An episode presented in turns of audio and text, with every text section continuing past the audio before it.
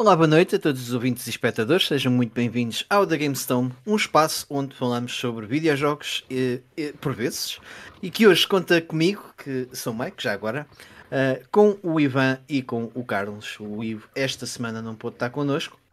Uh, antes de mais, esta, esta semana foi, foi porreirinho para vocês?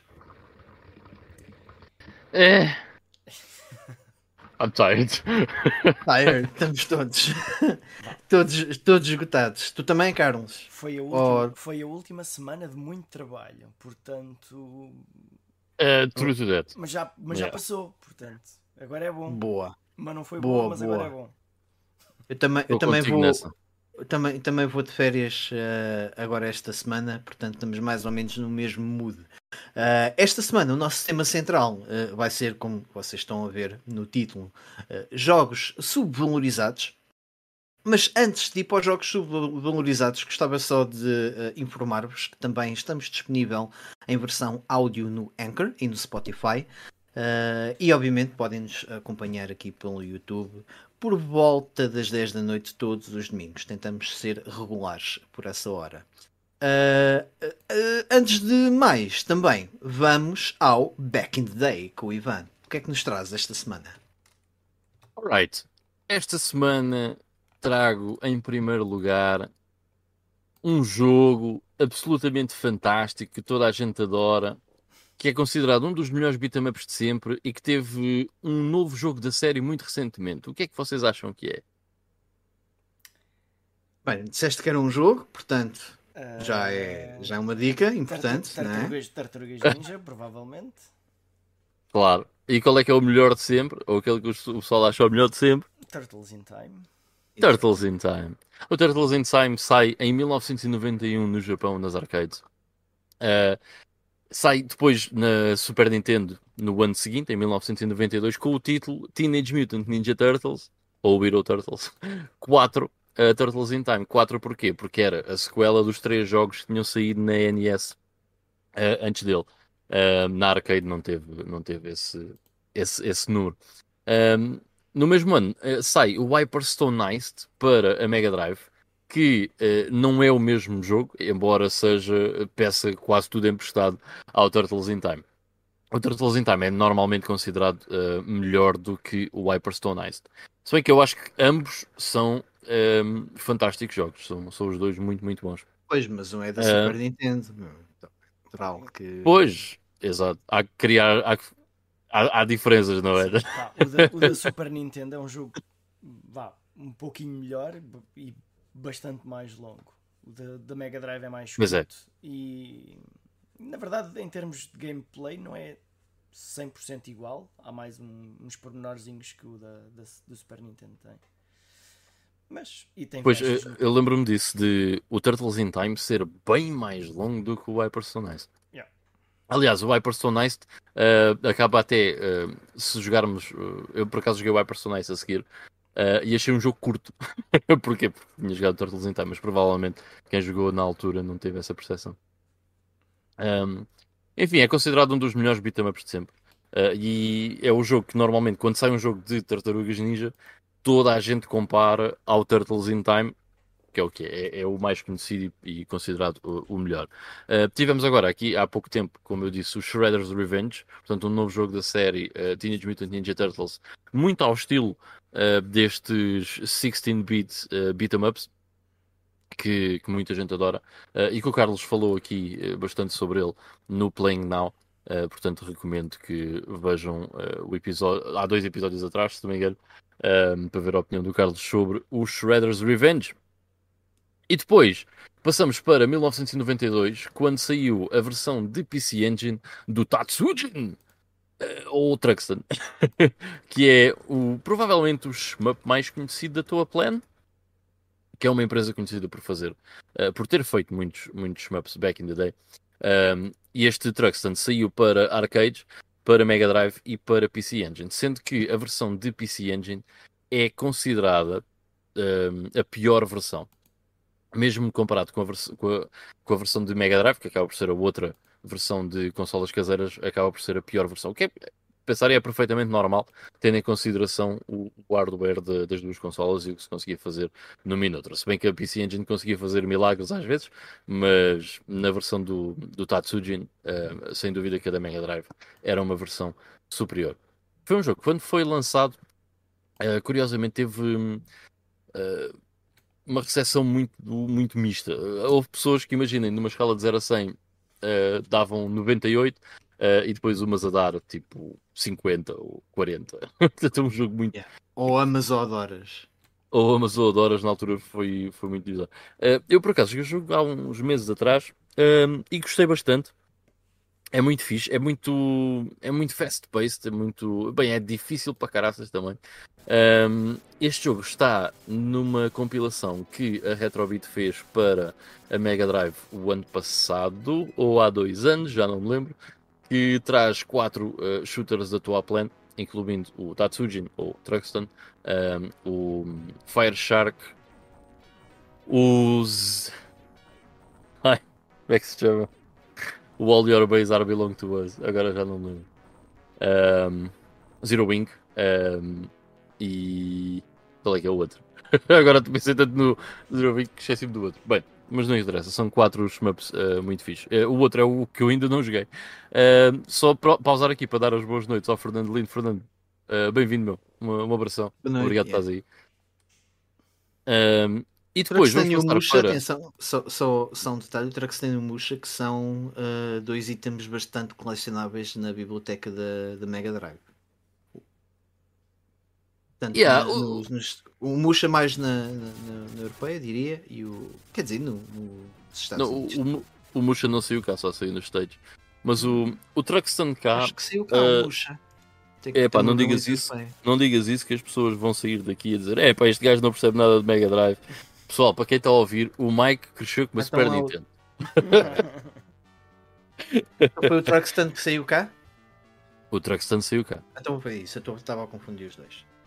Um, já agora, Bike, uh, um, eu sei que tu também viste esse canal, o Classic uh, Game Room, yeah. uh, que lembras-te da cena dele dizer ah, this, this is a very good game, but not as good as Musha. E eram dois jogos que o gajo falava muito, que era o Musha e o, e o Truxton também. Yeah, yeah, O gajo gostava muito desses dois, desses dois jogos. Era é um, era um canal muito E engraçado. o. Ai, como é, que, como é que era o outro? O dos Aliens Gigantes, que ele também estava sempre. O EDF, uh, Earth Defense Force. Yeah. EDF! Ah, EDF! Bem. Sorry. Um, Continua. Enfim, vamos passar para 2003. Uh, eh, para falar. Epá, isto foi engraçado porque eu vi este jogo e eu assim. Ah, não sabia que existiam três Tokyo Extreme Racer. Ok? Isto saiu no Japão uh, e também saiu nos States. Mesmo o terceiro. Portanto, o primeiro Tokyo Extreme Racer e o segundo Tokyo Extreme Racer saem na Dreamcast. E há um que sai para a PS2 também, que eu, uh, ele chama-se só Tokyo Extreme Racer, mas eu acho que por acaso não é o primeiro, porque a capa parecia-me do segundo, mas se calhar é o primeiro, não sei. I don't know. Mas o que eu achei interessante foi quando fui pesquisar sobre hum, a história destes Tokyo Extreme Racer, porque pensei, pá, se há três, isto deve ser alguma coisa, afinal, até bastante porreira. Pá, isto faz tudo parte da mesma série.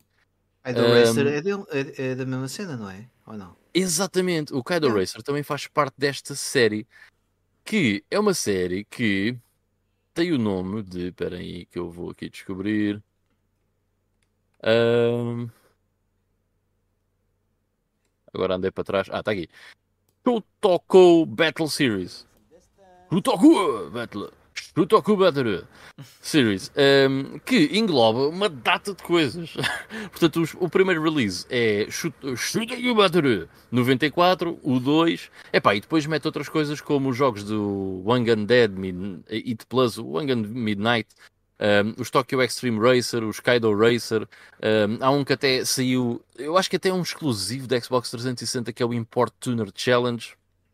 Portanto, isto saiu, eh, saiu um monte de jogos desta série e eu pensei que isto era uma coisa pá, pronto, banal. O e afinal é uma coisa bastante conhecida. É, yeah, tipo isso, olha, é, é uma boa analogia. Acaba de ser aqui um bocado o Need for Speed nipónico. Um, e há, há aqui entre, eh, entradas engraçadas que, por exemplo, há aqui uma que se chama mesmo Tokyo Extreme Racer Drift. Deve ser só drifts pelas montanhas. Uh, enfim, eu gosto destes jogos, mano. Eu por acaso curto bem deste tipo de jogos, portanto é, é uma coisa que eu vou ter que experimentar no futuro. Uh, vai ser esta série uh, Tokyo Extreme Racer. Acaso, ok, e é isso para o nosso Back in the Day. Eu joguei por acaso Força. estes jogos na, na Dreamcast e, e pá, eu não gosto muito de jogos de simulação, mas estes, como é mais arcade, é, é, era fixe. Em que andávamos lá pelas autoestradas de yeah. Tóquio, uh, tipo a fazer sinais de luz aos carros da frente que é para os picar e começava a corrida. Era uma cena fixe, por yeah. acaso. Yeah. Bacana, bacana. Alright, é isso para o nosso Back in the Day. Ok, então sendo assim, vamos uh, só fazer aqui uma pequena menção ao, ao lançamento da semana. Uh, epá, eu acho que esta semana podemos fazer aqui duas menções. Uma delas é, é o jogo que toda a gente anda a falar. Uh, só se vê este jogo em todo lado, que é o Stray. Está tudo maluco com o Stray. Uh, as pessoas e os gatos das pessoas. E, e o Live Live também Uh, saiu uh, para, para a Switch, um jogo que já tinha sido anunciado e que nós uh, aqui até tínhamos algum entusiasmo relativamente a este RPG, que foi relançado, basicamente, para é que, a Nintendo Switch. Como é que lhe chamaste? Live on Live. Eu ouço os americanos a, a chamarem Live on Live. É, apesar de ser estranho, tenho a sensação é. que eles chamam Live a Live. Pois eu ouço é Live on Live. É estranho. Olha. Pois, é, é, eu, eu, eu, eu, a ler, né? É live, uh, uh, pois, on live alive, on live alive, que é tipo para fazer uh, tipo a cena com o A, não sei. Uh, mas eu, eu ouço os americanos a, a chamarem live alive. Agora, se os americanos têm razão ou não, isso já é outra, outra discussão. Eu, quando conheci este jogo, ehm, a pessoa que estava a falar sobre ele americano dizia Live Alive. Mas quando um, falaram dele na, na E3, eh, melhor, não, não foi na E3, foi num Direct aqui há uns Sim, meses. na Nintendo Direct também, acho que também tem essa noção. Eu acho que era Live Live. Sim. Live Live. Oh. Eu achei, eu achei okay. muito estranho, porque eu nunca diria que fosse Live Live. Mas pronto. Quem, Nem eu. mas manda? eu quem até manda? vou confirmar. Mas... Eu até vou confirmar, mas uh, tenho ideia que era isso. Um livro.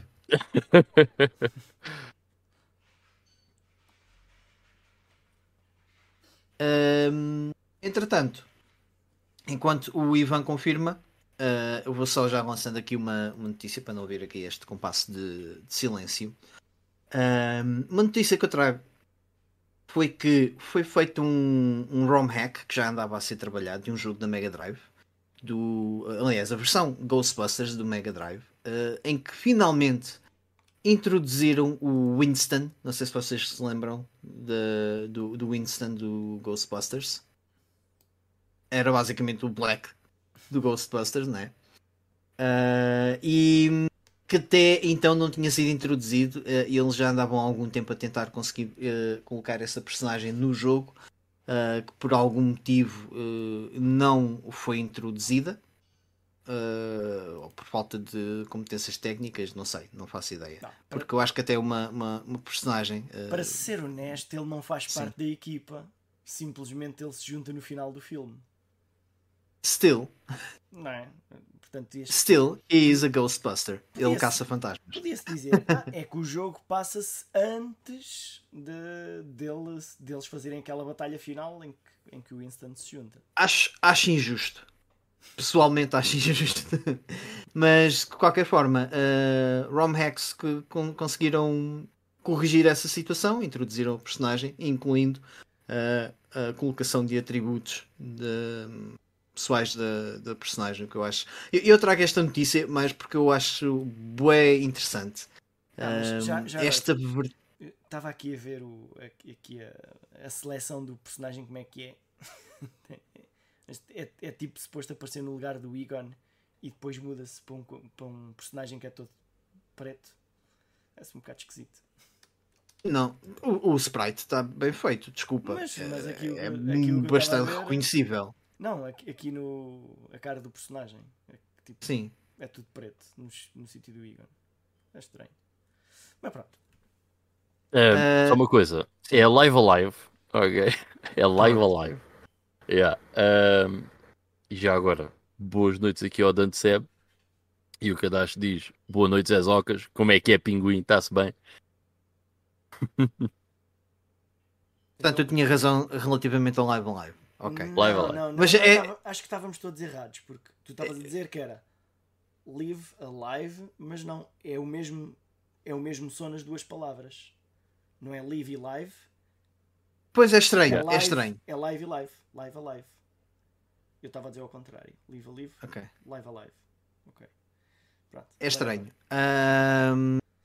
A- adiante, estava a dizer, eu, eu- o que eu acho interessante nesta notícia é porque é mais um caso em que eh, existe uma adulteração ao, ao, à ROM original do jogo para conseguir, eh, neste caso é para introduzir a personagem, mas já tenho visto eh, isto a ser feito eh, noutros casos em que corrigem bugs, eh, melhoram performances.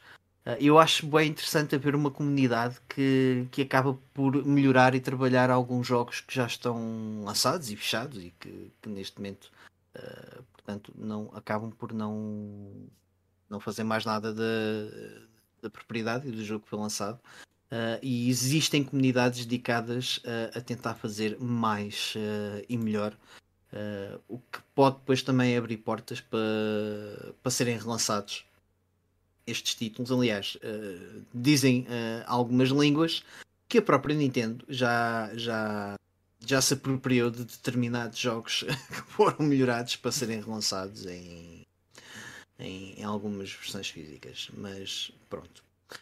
Um, e depois também temos aqui uma notícia que o Carlos nos vai, nos vai trazer, também relacionada, também não, neste caso relacionada com a Nintendo, que eu acabei de referir. Ok, então esta notícia é que um, um ex-diretor da, da Nintendo uh, se juntou à Platinum Games. Portanto, no início ainda havia ali alguma, algumas dúvidas de se isso significaria que, que a Nintendo estava a preparar para assambarcar aquilo tudo, mas parece que não, porque o, este, este diretor executivo de vendas, planeamento e estratégia da Nintendo, que é o uh, Takao Yamane, portanto, foi para a posição mesmo de vice-presidente e até comenta que não daquelas situações, vá, não tem ressentimentos e não sei o quê, portanto, novos desafios e por aí adiante. Pronto, aquilo podia-se pensar que é ah, um tipo que está na Nintendo há, há 27 anos, vá, se calhar estava ali tão confortável e se calhar com um bom ordenado e não havia motivo para mudar, pá, que até lhe podem ter oferecido mais, não é? Mas pronto, havia essa, havia essa ideia. Mas pronto, é mais um, mais uma cabeça na Platinum Games. E uh, o, o que eu tirei de, também de interessante desta, desta notícia e de tudo o que a envolve é o facto da, da Platinum Games ser uma. Uh, acaba por ser uma produtora de jogos que tem excelentes jogos, mas na verdade não os tem. Portanto, eles fazem simplesmente normalmente jogos para os outros e, e, e raramente mantêm as, as IPs para si próprios. Portanto. Um, o que é, o, o que é interessante. Um, vocês conseguem dizer aí de cabeça alguns jogos da Platinum que adorem? Eu consigo dizer muitos. Uh, sim. Sim. Uh, há bocado mexi no Vanquish. Uh, gostei muito. Uh, Bayonetta. Yeah, eu adorei o Bayonetta. Adorei mesmo. Yeah. Mais do que estava à espera. Eu, eu lembro perfeitamente quando jogo Bayonetta, tipo, não. Eu pensava, yeah, isso é um jogo de ação fixe. Foi muito mais do que isso para mim. É que, a Platinum não é questão só de fazer jogos fixes, faz jogos que normalmente são uh, bem feitos. originais. E originais. sim, sim. e... sim. Yeah. Uh, olha, eu, eu, tenho na cabeça o, o Wonderful uh, 101, que por acaso a IP é da Platinum.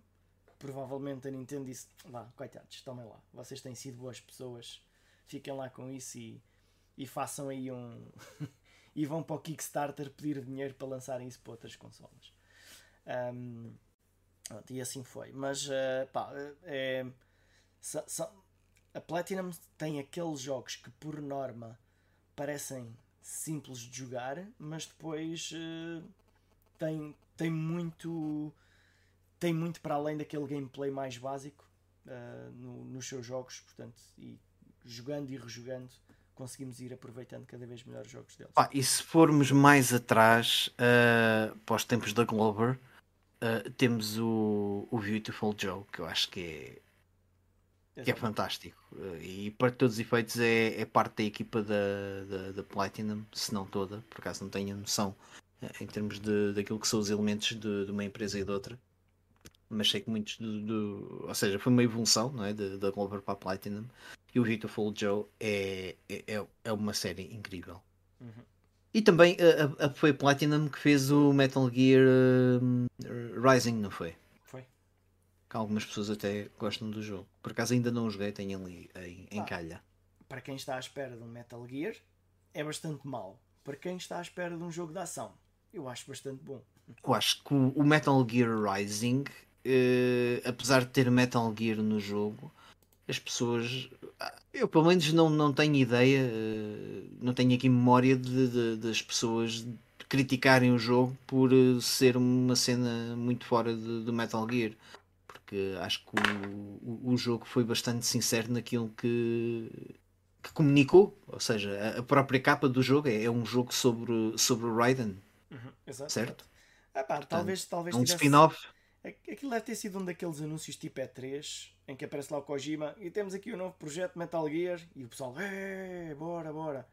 E é isto, não, é não é o que estavam a pensar. Portanto, e, e, o pessoal fica logo a achar que o jogo é uma merda só por causa disso. Pá, se quiserem jogos de merda de Metal Gear, uh, existe o último que saiu, não é? e é da Konami. Yeah. O Survive. Exato. não, queria, não queria mencionar. É, é tipo Voldemort, o jogo que não se fala. Mas pronto. Pensei que estavas a falar do 5, man. mas tem que meter. Tem, vou ter que adicionar o 5 no, na nossa lista, underrated. É. Não, porque ele não foi nada underrated. Mas não, pois não. Esse pois é não, mais portanto... o, para mim é mais o contrário. Mas. Achas que. Oh, yeah. Bem, Mas Sem dúvida, Carlos, estou contigo, dois contra um, sai. Bem, bem. Perdeste. Tem que chamar mais pessoas, é isso. I'm sorry.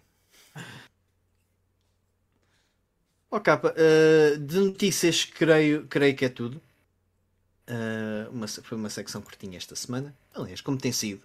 Uh, e vamos para aquilo sim que é o nosso prato principal, o nosso tema principal, que são os jogos underrated, uh, ou em português, os videojogos subvalorizados. Uh, ou seja, jogos que tiveram uma crítica má, seja pela imprensa ou pela, pela comunidade.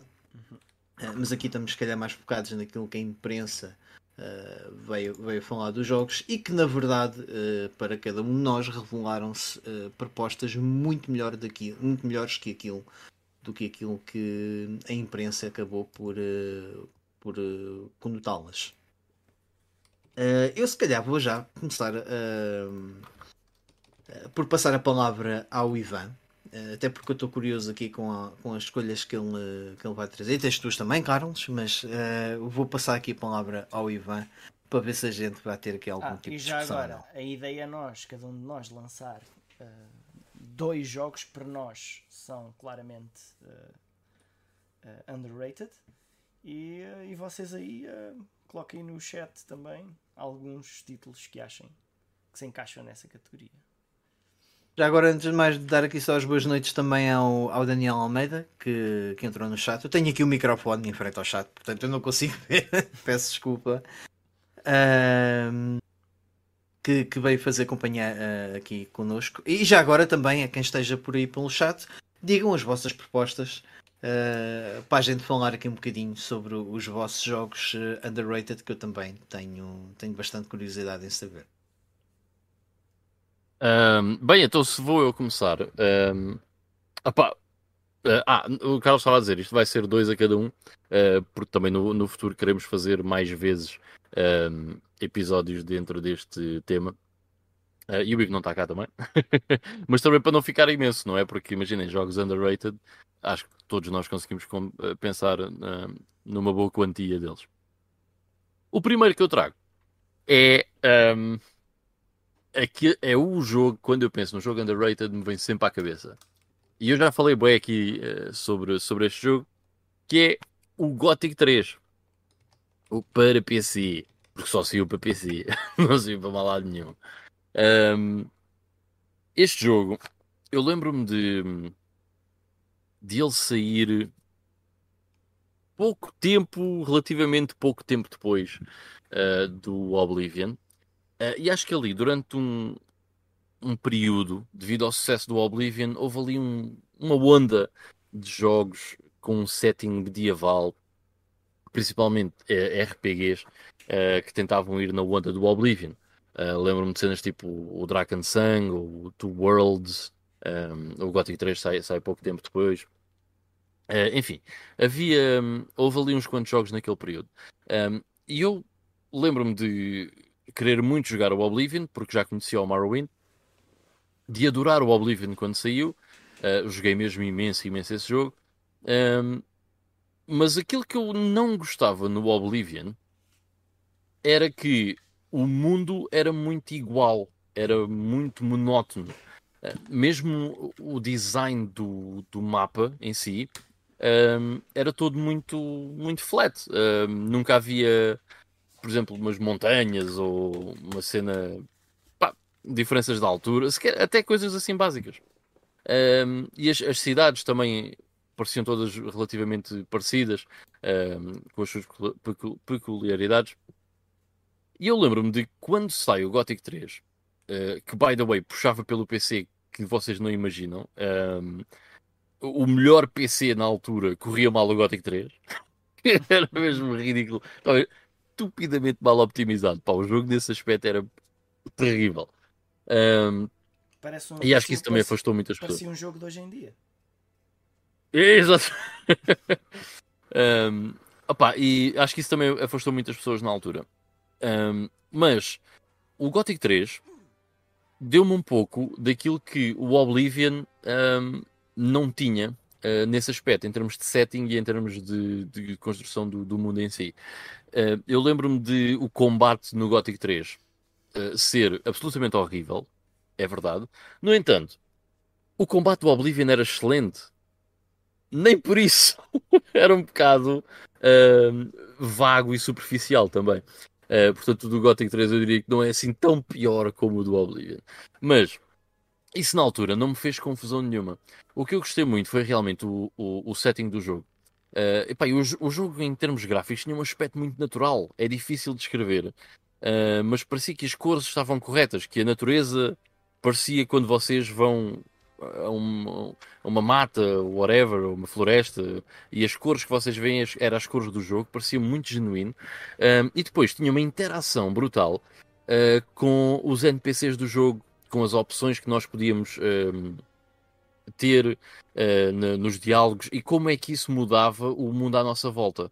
Uh, porque parece que havia sempre maneira de diplomaticamente resolver as questões, mas se não resolveres diplomaticamente, podes sempre resolver à pancada.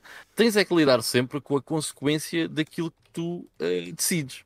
É basicamente Epá, eu... o que acontece na vida real, não é? Exatamente. Olha, está aí o, o, Zé Consciência, pá, da Crónicas de Videojogos. Uh, Zé, oh. um grande abraço, pá. Eu encontrei o Zé esta semana. Uh, gosto de ter-te por aí, mano. Uh, e, pá, uh, onde é que eu estava? Ah, e eu ach sempre achei que isso era muito, muito, muito fixe, porque no Oblivion isso também era possível até certo ponto, mas havia coisas que tu não podias fazer. Por exemplo, havia um NPC. Se, se um NPC fosse muito importante, tu não podias matar esse NPC, certo? No Gothic 3 é um bocado. Hum, ah, tu, tu, é que sabes. Agora, tu tens é que ver o que é que vai acontecer.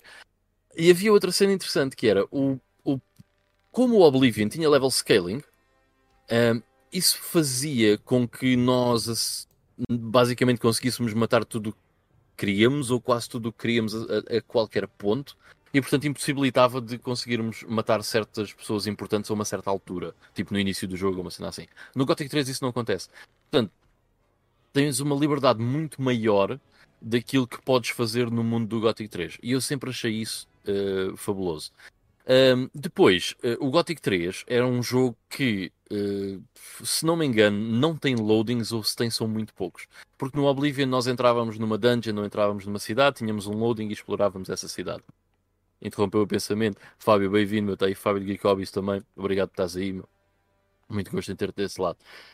Um, e havia sempre esses loadings, ou seja, parecia que, uh, no fundo, embora houvesse um, um mundo exterior e um open world, era um pouco desconexo às vezes com. com, com pá, desconexo naquilo que, que, apresentava, porque era muito fracionado. No Gothic 3 isso não acontecia.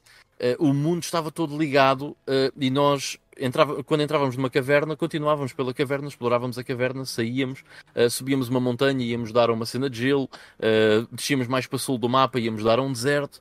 Havia uma quantidade enorme de cenários e de, de ambientes possíveis que estavam todos uh, muito organicamente ligados entre eles. E eu achei que isso era fabuloso. Um, e isso foi o que eu gostei mesmo muito no Gothic 3. Portanto, a história era muito interessante, mas depois não só a história, mas toda, todas as sidequests e todos os personagens que nós encontrávamos acabava por ser uh, interessante. Um, pronto, e essa, essa liberdade, no fundo, nós fazermos o que queríamos no mundo do Gothic 3, acho que isso era, era mesmo fabuloso. Uh, depois tem, tem os seus pontos fracos, uh, pontos que no fundo foi o que levou a crítica a não, a não curtir. Está aí o que fazer. um, uma cena que, que levou um, as pessoas. Algumas coisas que, não levou, que levou as pessoas a não curtir tanto. Uh, principalmente o combate, que realmente era muito fraco. Um, tínhamos também. Epá, uh, uh, a Hit Detection, Collision Detection era muito fraca também. Havia muitos bugs na versão original, estava muito mal optimizado. No entanto, são aquelas coisas que se nós passarmos por elas, vamos ter acesso a uma experiência muito, muito, muito boa um, e que acabam por ser coisas que eu, eu pessoalmente uh, não ligo muito, consigo passar muito bem à frente desse tipo de, de coisas. Um, e pronto, eu lembro-me sempre do Gothic 3 como um jogo underrated, porque eu lembro-me que ele, uh, quando sai, teve uma, uma recepção algo medíocre. Um, a pontuação dele no Metacritic que eu fui ver hoje em dia é de 63. Uh, eu, na minha escala, seria uma nota uh, bem mais alta do que isso, uh, porque lembro-me de pura e simplesmente ser um jogo bastante divertido, de perder muitas, muitas horas no Gothic 3 um, ehm, a explorar o mundo, que era um mundo pá, fabuloso. Um, ehm, e pronto, pessoal, no fundo é isso para, para, para o Gothic 3. Portanto, se calhar passa a palavra para um de vocês para falarem de outro jogo mega underrated. podes, podes ir tu, Carlos. Ok, ok, então deixa-me lá uh, só ajustar isto aqui. Ora bem, então um, eu, eu, estava aqui com uma, uma grande, grandes dúvidas sobre o que é que se devia escolher, até, até porque isto é estranho pensar o que é que é o que é que significa mesmo ser um jogo underrated. Um, e eu acabei por fazer aqui um mix de jogos que talvez a crítica não tenha odiado, mas uh, no geral nós consideramos que são jogos que não são muito bons, ou pelo menos que não são tão bons como outros jogos uh, semelhantes. Uh, e então, o primeiro jogo que eu tenho, vou pôr aqui um pouquinho de, de imagens que é para acompanhar. Um, peraí, peraí, peraí. Aqui com a perspectiva certa. Ok. Então, eu tenho aqui um jogo de Mega CD. Ok. Já tenho Tentei por aqui um bocadinho de musiquinha para o pessoal ouvir. Ok, então, o primeiro jogo que eu tenho aqui é o Sonic CD. Agora, porquê é que eu escolhi este jogo Sonic CD como sendo um, um jogo underrated? Uh, porque acho que em comparação aos outros Sonics é underrated. Ou seja, se perguntarmos a alguém qual é que é o seu Sonic preferido, uh, portanto, provavelmente pouca gente vos vai dizer que é qualquer coisa em 3D, mas se calhar vamos dizer que é o Sonic 1, ou Sonic 2, ou Sonic 3, ou Sonic Knuckles, ou Sonic 3 e Sonic Knuckles. Um, e eu pessoalmente, uh, este é o meu jogo de Sonic preferido. Talvez seja o meu jogo, o meu jogo preferido de sempre, de qualquer consola, que é o Sonic CD. Um, E porque é que este jogo passou fora do radar do, do pessoal? Bah, porque saiu na Mega CD que pouca gente jogou. E, e quando o pessoal jogou os relançamentos que foram, foram sendo feitos deste jogo, uh, a verdade é que nunca vão jogar esse jogo como era suposto ele ter sido jogado nos anos 90. Um, para quem não viveu nos anos 90, nos anos 90 nós tínhamos um jogo e jogávamos aquele jogo até não poder mais. Portanto, uh, hoje, se calhar, se alguém for jogar este jogo, vai dizer: ah, Ok, eu pá, joguei, sei lá, umas 3 ou 4 horas desse jogo, cheguei ao fim e está feito. Na altura, não. Na altura, nós jogávamos dezenas ou centenas de, de horas num jogo deste género. Portanto, e este é, é este é um, um fator para mim fundamental uh, que tornou este jogo, para mim, muito melhor do que os outros, que tinha a ver com o nível de replayability que ele tinha. Portanto, em, em, em vários níveis. Então, para quem não conhece, uh, este, este jogo do Sonic uh, tem algumas particularidades semelhantes aos, ao Sonic, portanto, aos Sonics originais. Portanto, e depois acrescenta ali algumas coisinhas uh, extra em termos de, uh, de gameplay, como por exemplo o, este, os níveis de bónus, portanto, por causa de que tinha ali um poder extra da Mega CD e tinha as músicas e portanto a banda sonórica é a banda sonórica, a banda Nórica. Hum. A banda sonora era, era fabulosa. Uh, curiosamente, a banda sonora dos Estados Unidos era diferente da banda sonora de Europa e Japão. No entanto, ambas eram um, provavelmente das melhores bandas sonoras que existem. Pronto. Mas em, em, termos de, de replayability, como eu dizia, uh, a, a, mecânica principal do jogo uh, anda à volta de viagens no tempo. E então, o Sonic. Isso para ti é logo um, um ponto certo, certo. que vale por 10, não é? Eu, eu, eu não yeah. consigo resistir a, a jogos que tenham viagens no tempo em que nós conseguimos manipular o futuro a partir daquilo que fazemos no passado. E, e se eu começar a olhar para os meus jogos preferidos, há muitos que têm uh, isso. Aliás, o outro jogo underrated, spoiler, também tem viagens no tempo em que isso acontece. Mas pronto, coincidência. Uh, mas aqui o que, é que acontece? Nós começamos o, cada nível no, no, no presente, não é? E, e, no presente nós temos ali, uma, ali uns postes que alguns dizem future e outros dizem past, em que se tocarmos num e, e, e atingirmos uma determinada velocidade e a mantermos durante algum tempo, uh, nós viajamos no tempo. Portanto, e achei muita piada porque isso era como. Olha, passamos agora ali no. Era como no, no Regresso ao Futuro, que também acontece o mesmo. E aqui, quando vamos àquela velocidade, aparecem aquelas estrelinhas e, se aguentarmos, viajamos no tempo. Então, qual é que é o objetivo do jogo? Se nós voltarmos ao passado, uh, há duas coisas que podemos fazer. Uma delas é destruir uma, uma, uma maquineta uh, e outra é destruir um, um holograma uh, do, do Metal Sonic. Um, e se destruirmos a maquineta, nós transformamos o futuro, que normalmente é um futuro mau, num futuro bom. Uh, e se destruirmos o, o holograma, libertamos uh, animaizinhos no futuro. Por acaso, agora neste gameplay, ele, ele destruiu uh, agora aqui o holograma e tinha destruído há bocado a máquina. E então, isto agora torna-se um bocado estranho, mas é como tudo o que tem a ver com viagens no tempo, ficamos assim um bocado mind blown. É ok, então viajamos para o passado, corrigimos o futuro, depois pegamos numa placa que diz futuro e voltamos ao presente. Se pegarmos noutra placa que diz futuro, vamos para o futuro e temos acesso à versão boa ou má, consoante o que fizemos. Portanto, isso é o suficiente para cada nível, cada nível de, de, do jogo ter quatro versões. Cada uma com a sua estética ligeiramente diferente, em alguns casos, nos casos do, do futuro mau, tipo, é diferente, assim, uma coisa tipo, mais uh, robotizada, e os maus ganharam e coisa assim do género. Mas, uh, além do aspecto, uh, a banda sonora também é tipo remixes da mesma música para diferentes versões do tempo, e então é como se o jogo fosse todo vezes quatro. Portanto, quatro vezes os níveis, quatro vezes as músicas, e, e depois cada, cada nível tem dois atos, ao contrário, por exemplo, do Sonic 1 em cada nível tinha três atos, e depois o terceiro ato é só o boss. E o boss passa sempre no futuro. Se transformarmos os futuros dos dois atos anteriores em futuros bons, o boss está no futuro bom, se não, está no futuro mau. E, o, ah, e, e obviamente que o design dos níveis é muito diferente consoante o, o tempo em que estamos, ok? Portanto, uh, a disposição das plataformas e de, de tudo o que existe está em sítios diferentes consoante uh, o, o, tempo em que estamos. E então, isso faz logo com que a gente consiga chegar ao final do jogo e voltar ao início e tentar descobrir aqueles níveis e tentar transformar tudo num nível bom e por aí adiante. Então, isso era o suficiente para nós, em vez de jogarmos este jogo durante 3 horas, jogarmos este jogo durante, uh, sei lá, 30 horas, ok? Porque uh, dá, dá, dá para isso.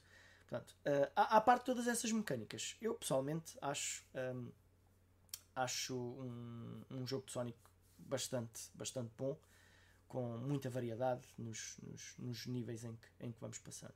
Portanto, e esse é um dos pontos uh, para o qual eu adorei este jogo, é esse, essa replayability que essas viagens no tempo nos trazem. Outra coisa que aumentou em muito, mas mesmo muito, essa replayability uh, é também um, um modo time attack que este jogo tinha, que não era algo super frequente naquela altura, mas uh, em que nos, uh, em que nos deixava voltar a fazer os mesmos níveis que já tínhamos terminado para tentar bater os nossos próprios recordes.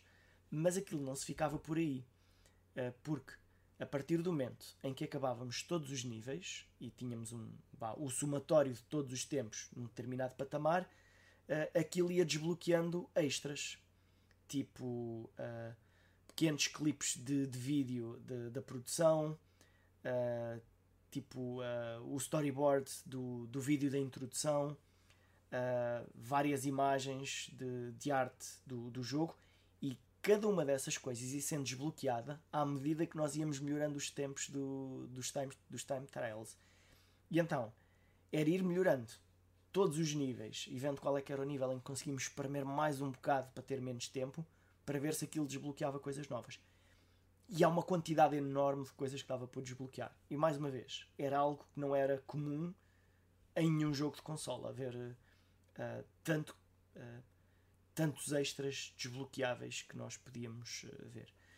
e então, isto foi um jogo para muitas, muitas dezenas de horas.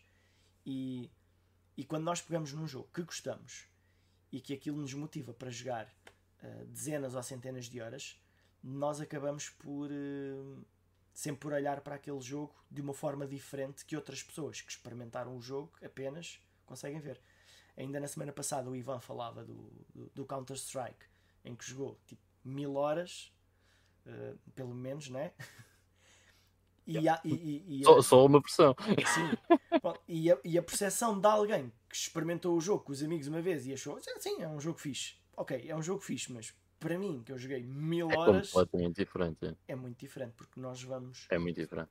Descobrindo tudo o que há sobre o jogo e vamos. Uh, e, e, e, tal como no Counter-Strike, em que nós, vamos, nós próprios vamos evoluindo e aprendendo a jogar melhor, aqui vamos descobrindo mais coisas sobre o jogo e vamos vendo mais, uh, mais conteúdo.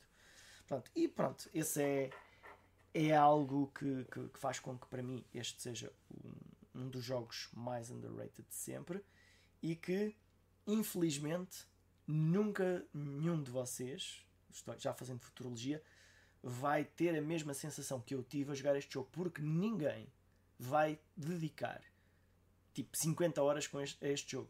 Portanto, neste, nesta altura da, da, das vossas vidas, provavelmente uh, são capazes de dedicar 100 horas a jogos bastante piores, mas nunca vão dedicar 50 horas a este jogo. É verdade, é verdade. Mas... Depende.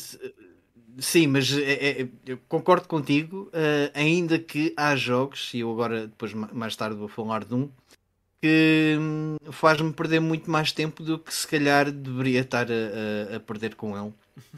Uh, mas depois uh, falaremos disso mais logo. Ou seja, o que é que eu quero dizer com isto? Se o jogo tiver-me a puxar, apesar de sentir muita pressão do backlog, porque tenho imensas coisas por jogar, uh, aliás, basta olhar ali para trás, tem muita coisa ali que ainda não joguei. Uh, mas se sentir que estou a tirar prazer do jogo e que o jogo tem coisas para me oferecer, uh, que não sejam essenciais à experiência, epá, eu, eu perco-me nisso. Uh, não sei se vai ser o caso com este Sonic. Uhum. Ainda tenho, tenho, tenho outros Sonics por jogar. Vamos dizer assim. Antes de chegar ao, ao R. Mas pronto, era. É, é, é, acho que é um, jogo, é um jogo que vale a pena jogar. Bah, mesmo que seja só para chegar ao fim e está feito, não é? Uh, mas se fizerem só isso, vão dizer que é apenas uh, um jogo que parece que não é tão bom como alguns dos que surgiram depois, ok? Porque este jogo não surgiu depois de todos os outros. Este jogo deve ter aparecido, pá, agora posso estar enganado, mas entre o segundo e o terceiro, presumo, penso eu. Ou talvez até antes do segundo. Não, antes do segundo não foi de certeza. Pronto, entre o segundo e o terceiro. Bem, tendo em conta a quantidade de Sonics que, que foram lançados posteriores a este, uh, até aos dias de hoje, acho que é também. Mas, uh, mas, mas, atenção, há muitos outros jogos do Sonic que sofrem do mesmo mal, incluindo eu, por exemplo. Um, tu és um uh, jogo do Sonic? Não, inclusive eu que não aproveitei o, alguns desses jogos, por exemplo, um, o Game Boy Advance, o, os jogos do Sonic Advance. Ah, o Sonic são Advance, excelentes yeah. jogos. São, são. Que eu nunca aproveitei como aproveitaria se os tivesse jogado na altura. Portanto, eu joguei tarde demais. E eu joguei o jogo, bah, se calhar o básico, talvez tivesse tentado fazer mais alguma coisa e explorado mais um bocadinho, mas pá, joga-se o, o jogo base e não, não exploramos tudo aquilo que quem desenvolveu o jogo preparou para nós. Portanto, que é Sim, aliás, eu digo em relação. Bem, isto também não, não é um tema sobre Sonic, mas em relação aos Sonic Advances, não, não, não tenho horas sequer de experiência nos jogos. Eh, são jogos que eu tenho ali na coleção para jogar uh, e que eu experimentei-os para ver se, estavam, se estava tudo ok com eles. Uh, epá, e assim de, de, experiências de 10, 20 minutos não fica nada a dever aos, Sony, aos primeiros três Sonics da, da Mega Drive. Exato, exato.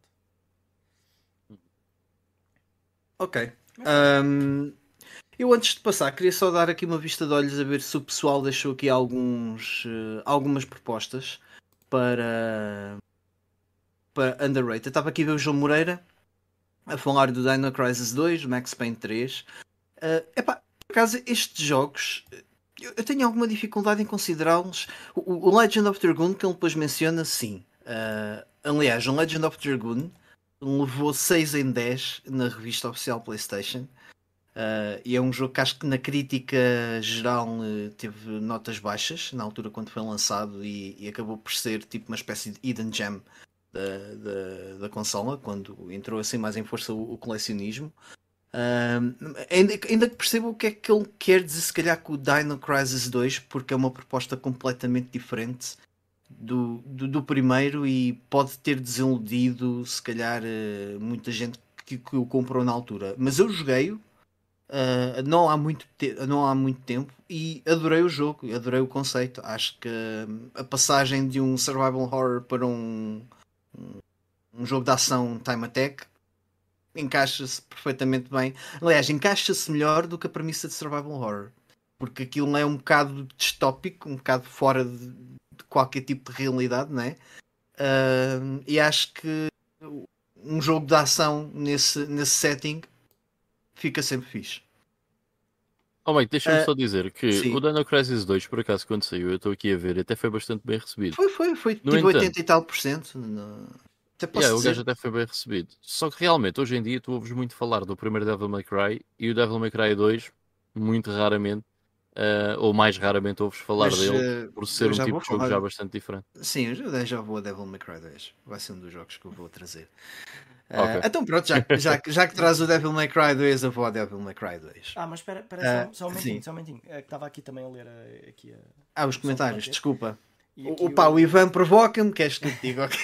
o, Ivan provoca-me assim. O Zé Consciência estava aqui a dizer que esteve a pesquisar e que não se lembrava do nome da música, uh, da banda sonora do Sonic CD e que ele achava que só a versão da Mega CD tinha a música You Can Do Anything. Porque a versão de Mega CD tem as, as versões europeias e japonesas das músicas, enquanto que se você jogar uma coletânea qualquer, a banda sonora é diferente porque é a versão uh, por norma uh, americana em que todas as músicas são, ou quase, pá, acho que todas são diferentes, porque sabem como é que é o pessoal dos States? Os japoneses fazem uma coisa e dizem, é, o pessoal dos States é um bocado esquisito e é melhor a gente fazer uma coisa diferente para eles que eles não vão, não vão gostar disto. Um, yeah. mas, eh, mas pronto, é, é, é, é, por causa disso. Por acaso, estas, uh... estas versões do Sonic Origins presumo que tenha. Uh, presumo que dê para escolher as bandas sonoras. Não, não tenho a certeza absoluta.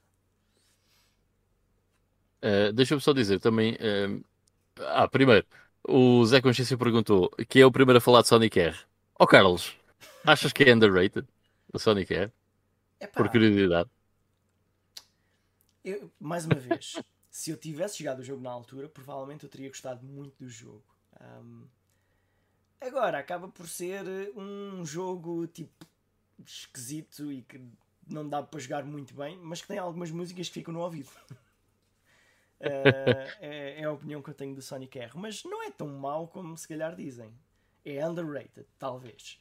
Bah, mas. Uh... Ah, eu, eu lembro-me na altura, a, a minha prima que tinha uma Sega Saturn tinha o Sonic R uh, e eu joguei muito mais o Sonic R do que ela, porque ela não, não, não pegava na Sega Saturn, eu é que ia lá à casa jogar.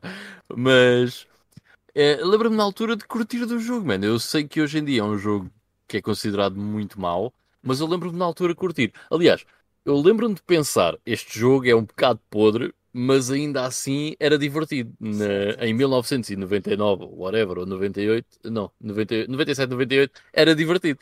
Uh, eu pelo menos na altura curtia.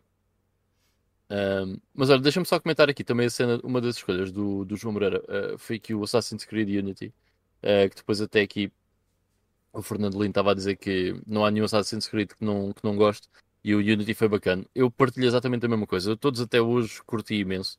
E apesar vou de todos os problemas. Não, não spoilers muito. Não, não, não vou spoiler nada.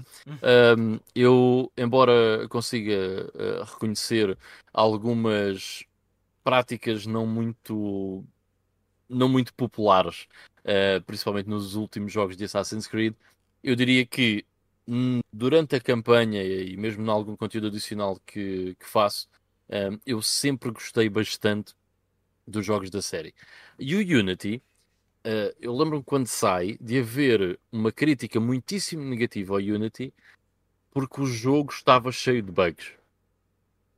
Pá, eu joguei o jogo no lançamento, ou pouco tempo depois do lançamento, e não notei nada de especial. Houve realmente ali uma vez em que aquilo bugou e não sei o quê, teve ali uma performance muito má, mas de resto, tranquilo.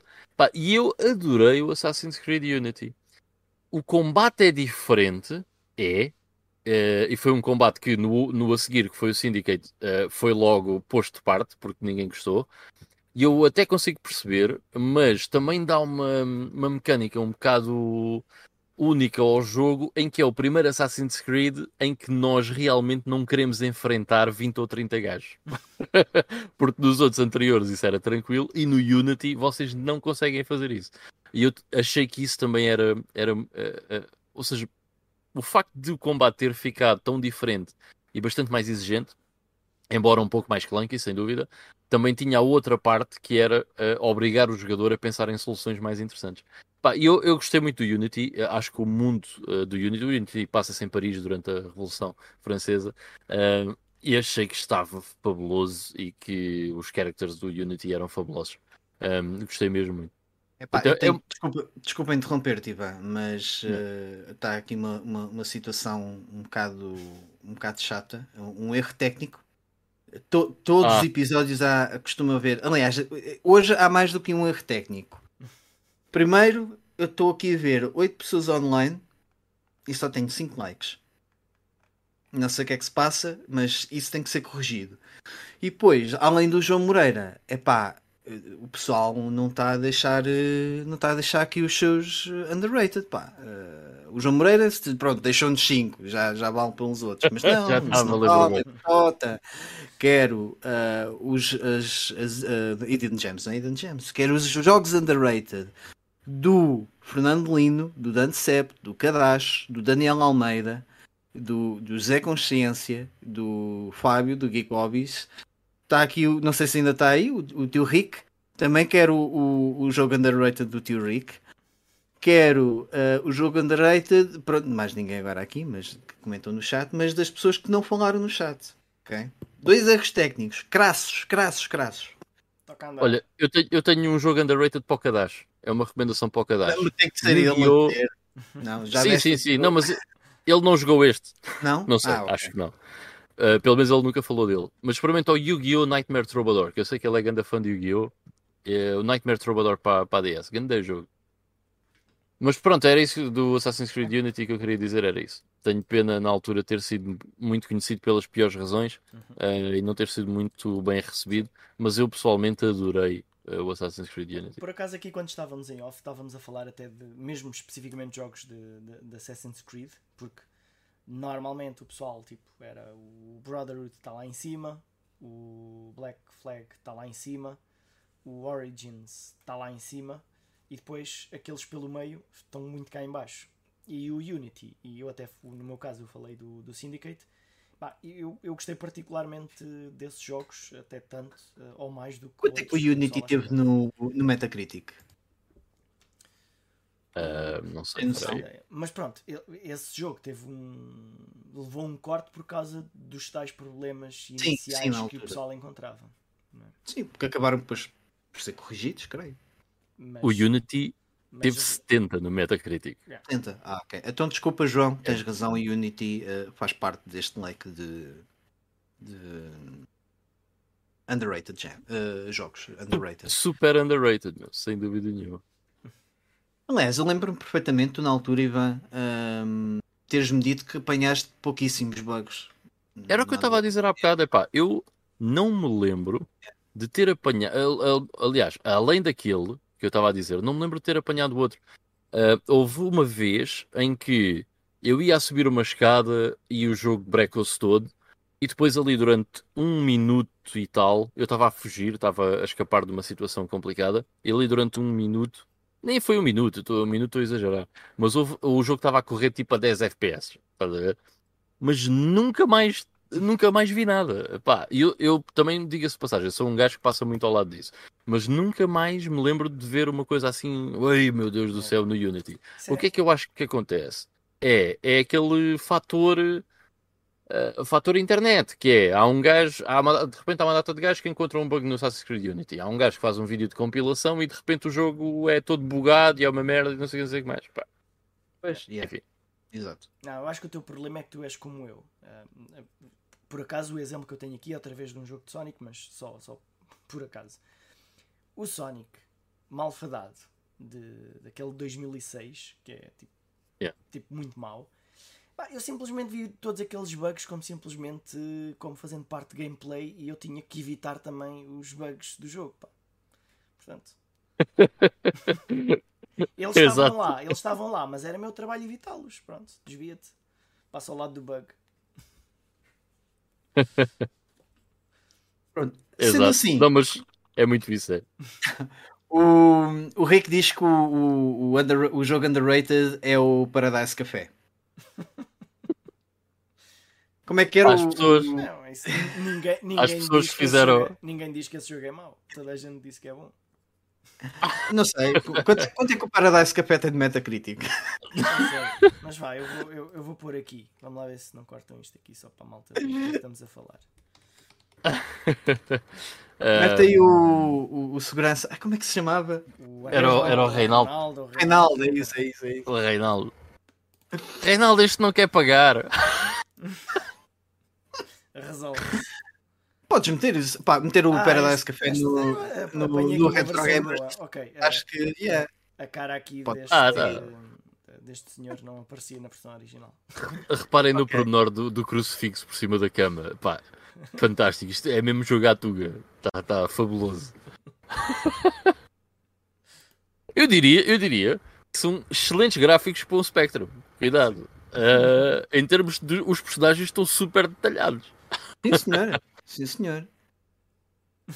Isto se fosse lançado uns anos mais tarde, poderia ser um tributo ao, ao senhor arquiteto, não era? Este, este jogo, quase. Epá, não sei se o senhor arquiteto ah, alguma vez levou com o Reinaldo. alguma vez Epá, tiveram que chamar o Reinaldo. Lá está, há, há que, há que criar um bocadinho de ficção na história real. Ahm, adiante. Então, man, vocês não me deixam falar da, da, da, da minha da porra do meu jogo, meu. Como é que é Fala- isso? Fala lá, fala lá. Olha, mas, mas tu é, que- é que pediste, mas está aí mais recomendações. Foste tu que Ah. pediste.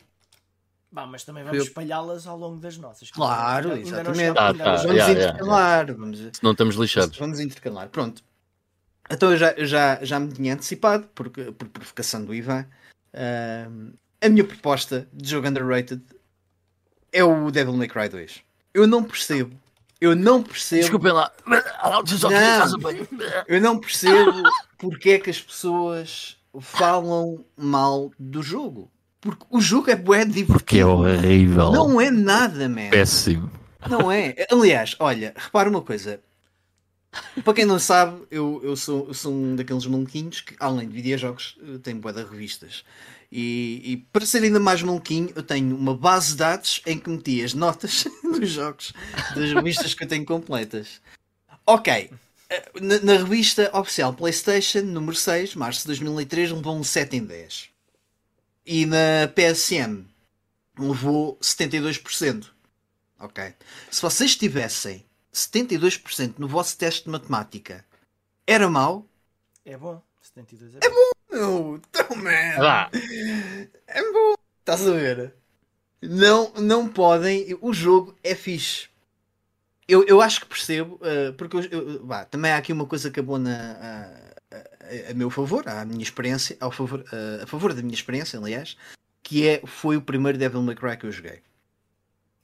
Epá, e, e jogar um jogo de ação daquele calibre na PS2 estás a brincar, tenho, meu? Tenho, a dar mortais, fazer... a sacar ali das, das pistolas. Não, mas é isso. É, é, é, exatamente é por isso, acho eu. Eu acho que é exatamente por isso que tu gostas de Devil May Cry 2, que é tu jogaste primeiro o Devil May Cry 2.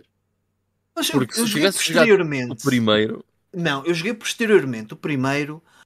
Eu percebo as diferenças, mas não acho que, que mereça assim tanto bem. A única coisa que eu posso fazer criticar o jogo é que um, a rapariga, Lucy, eh, já não me lembro bem o nome dela, não, não acrescenta grande cena. Okay? Só dá aquele twistzinho final por causa da moeda uh, que tinha os mesmos lados, que não sei se lembra, o Dante tipo, faz um desafio com ela, tipo cara ou coroa, se calhar a cara é a minha vontade. E depois ela no fim pega na moeda, ah cabrão, tinha a cara dos dois lados. Pronto. Mas uh, e, e o, o jogo não acrescenta muito com ela e é muito mais divertido jogar com o Dante. Mas logo aquela sequência inicial que andamos tipo a descer aquele castelo uh, meio destruído, parece a Palácio da Ajuda. Uh, até, até à vila, tipo, a fazer piruetas mesmo bué awesome. Man, não há nada de errado com o jogo. Não sei porque é que o pessoal bate nisso. É tipo esta semana é a mesma coisa que bater em Limp Biscuit. a gente bate em Limp Biscuit. Não pode ser. Não pode ser. Eu sinto-me sinto atingido, sinto-me ofendido e, e, e, e está errado. Vocês estão errados. Vocês estão completamente errados. 72% num teste de matemática. O que é que pensem nisso? Okay. Man, eu acho que 72 no Devil May Cry 2 ainda estão aí 3 pontos percentuais acima. Calma-te. Oh, oh, 30 em porcentagem. uh, não, mas eu, eu percebo que uh, o, o tom do primeiro Devil May Cry é mais pesado e este uh, acaba por ser um bocadinho mais show-offer.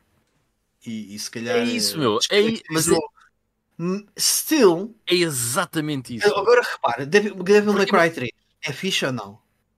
É incrível, mas o Devil May Cry 3 é, é, é, é ah, o gameplay. Calma, é uma calma, do primeiro. Calma, tipo, eles calma. literalmente disseram: vamos cagar no 2 vamos buscar o primeiro. Pronto. E o segundo criticas por ser bué show offer. Descreve-me a primeira sequência de, de, cinematográfica do Devil May Cry 3. Lembras? Mas aí, mas está aí o. Mas, mas, mas o que tu estás a dizer. Ah, pera, é. pera. O que tu estás a dizer faz todo sentido. Faz todo sentido. Porque o problema do 2, uh, eh, o Devil May Cry 1 é um dos melhores jogos de ação de sempre. Ok? Uh, para mim, epá, é simplesmente fantástico. Um dos melhores action adventures de sempre. Uh, e quando eu jogo o 2, a jogabilidade foi uh, uh, sofreu modificações e ficou pior a favor de o boneco fazer movimentos mais estilosos. E isso eu acho ridículo. Estás a ver? Acho ridículo. Não porque ficou era um pior. gameplay que era sublime. E de repente tens um gameplay diferente só em prol de ser mais estil estilizado. Pá, eu isso não gosto. Tanto que eles no 3 Eles esquecem completamente a fórmula do 2 e eles copiam e fazem um improvement brutal ao gameplay do Devil May Cry 1. E por isso é que o 3 é tão bom. Mas, exato, mas, ou seja, junta um bocadinho dos dois. Repara uma coisa, tu para chegares ao Galaxy tiveste que passar pelo Sunshine, ok? Man, certo, parte. certo. Mas há, há, há iterações menos boas pronto. nas séries. E, agora uh, vou dizer até uma coisa: eu não desgosto do Devil May Cry 2. Eu quando joguei Devil May Cry 2. Diz isso como se fosse mau o Sunshine. Pois, é, é isso. Epá, eu também estou aqui não estou a dizer que o Sunshine que... é mau. O Sunshine eh, para mim é um bocadinho overrated. Mas é, é a conversa para outro tema. Uhum. Mas eu, eu gostei do Devil May Cry 2. Eu, quando joguei Devil May Cry 2 eu curti, ok? Mas de longe gosto mais do primeiro e do terceiro. Mas de longe. E gosto mais do Devil May Cry 4 e gosto mais do DMC, mas de longe. Eu gosto mais do, do Devil May Cry 2 do que o primeiro. Ai, é, blasfémia. Epá, eu, blasfémia. Eu, eu, eu, não ia dizer nada, que pronto, também não achei o 2 assim tão mau, mas um é claramente melhor. Epá, não eu é, gostei mais do 2. Peço desculpa. Espera aí, se calhar. Pessoas. Espera aí, eu já percebi o que aconteceu. Quando tu jogaste originalmente, meteram dentro da caixa do 2 meter o 1 e vice-versa. Será isso? Tu jogaste, o, não, jogaste não, não, o primeiro a pensar que estavas a jogar o segundo. Não, não. Até porque não. o segundo tem dois CDs. Man, tem dois Olha. CDs, portanto automaticamente tem que ser melhor. Yeah, more. Bigger is better. Os, os dois CDs eram Man, o primeiro eu... CD do primeiro e o segundo CD do segundo. Daí, jogaste não, não, um não, não foi isso. Não, não. Eu, te, eu tenho não aqui uma isso. analogia muito interessante, que é o Mike basicamente está a dizer que gosta mais do 2 porque foi o primeiro que jogou. E eu vou-vos explicar porque é que isto é 100% verdade. Porque essa é a única razão. Eu vou-vos explicar porquê. Porque eu entrevistei um rapaz aqui há umas semanas, ok, que me disse que o jogo favorito dele era o Sonic, o Sonic 2006, man. Porquê? Porque foi o primeiro que jogou. E okay. só por causa disso Portanto... já não arranjou, já não ficou com emprego, obviamente. por acaso até ficou. Ah, mas... Estás a ver? Não teve a ver com isso, mas até ficou. Mas é só, é exatamente só, porque foi o primeiro. E a prova está aí. Um gajo que jogou o Sonic 2006 primeiro acha que é o melhor. Pá, isto é impensável. Portanto, o Mike só acha isto porque foi que ele jogou primeiro. Vocês estão errados, é o que eu tenho a dizer. Ivan, o teu, aliás, uh, ficas com a tarefa de, de, de trazer um, um, anda, um jogo subvalorizado uh, aqui do nosso público tal como foi pedido. Ok, ok, então olha. Um, opa, uh, Mas mantemos o, o, o, o erro técnico. Bem, já está melhor, já são 7 likes e 8 pessoas a ver. Já, mas ainda está aí, está aí um erro ainda. Yeah, yeah, um, pá, mas o, o Dante Seb meteu aqui o Mission Impossible 64, portanto o Mission Impossible a versão da Nintendo 64. Eu nunca joguei, pá, eu joguei o demo uh, há muitos não. anos atrás. E lembro-me de até, o demo até era porreiro, mas nunca joguei o jogo. Mas olha, se é underrated, vai ficar na minha lista como um dos uh, jogos a jogar num, num futuro próximo, uh, porque eu por acaso tenho ali até a versão de Nintendo 64 e há muito tempo que não ligo a minha Nintendo 64 para jogar qualquer coisa. Não é possível que até o faça com o Mission Impossible. Uh, depois venho aqui dar na cabeça ao Dante Sebo não. Ele costuma estar por aí e dizer: Man, nunca mais vou pela tua recomendação. Aqui o Fernando Lino diz uh, que o Dragon Ball é o Dragon Ball Ultimate em caixa da PS3. Eu nunca joguei estes Dragon Balls mais recentes. Mais recentes, foram isto é da PS3, mas já tem para aí tipo, que no mínimo 12 anos ou something like that.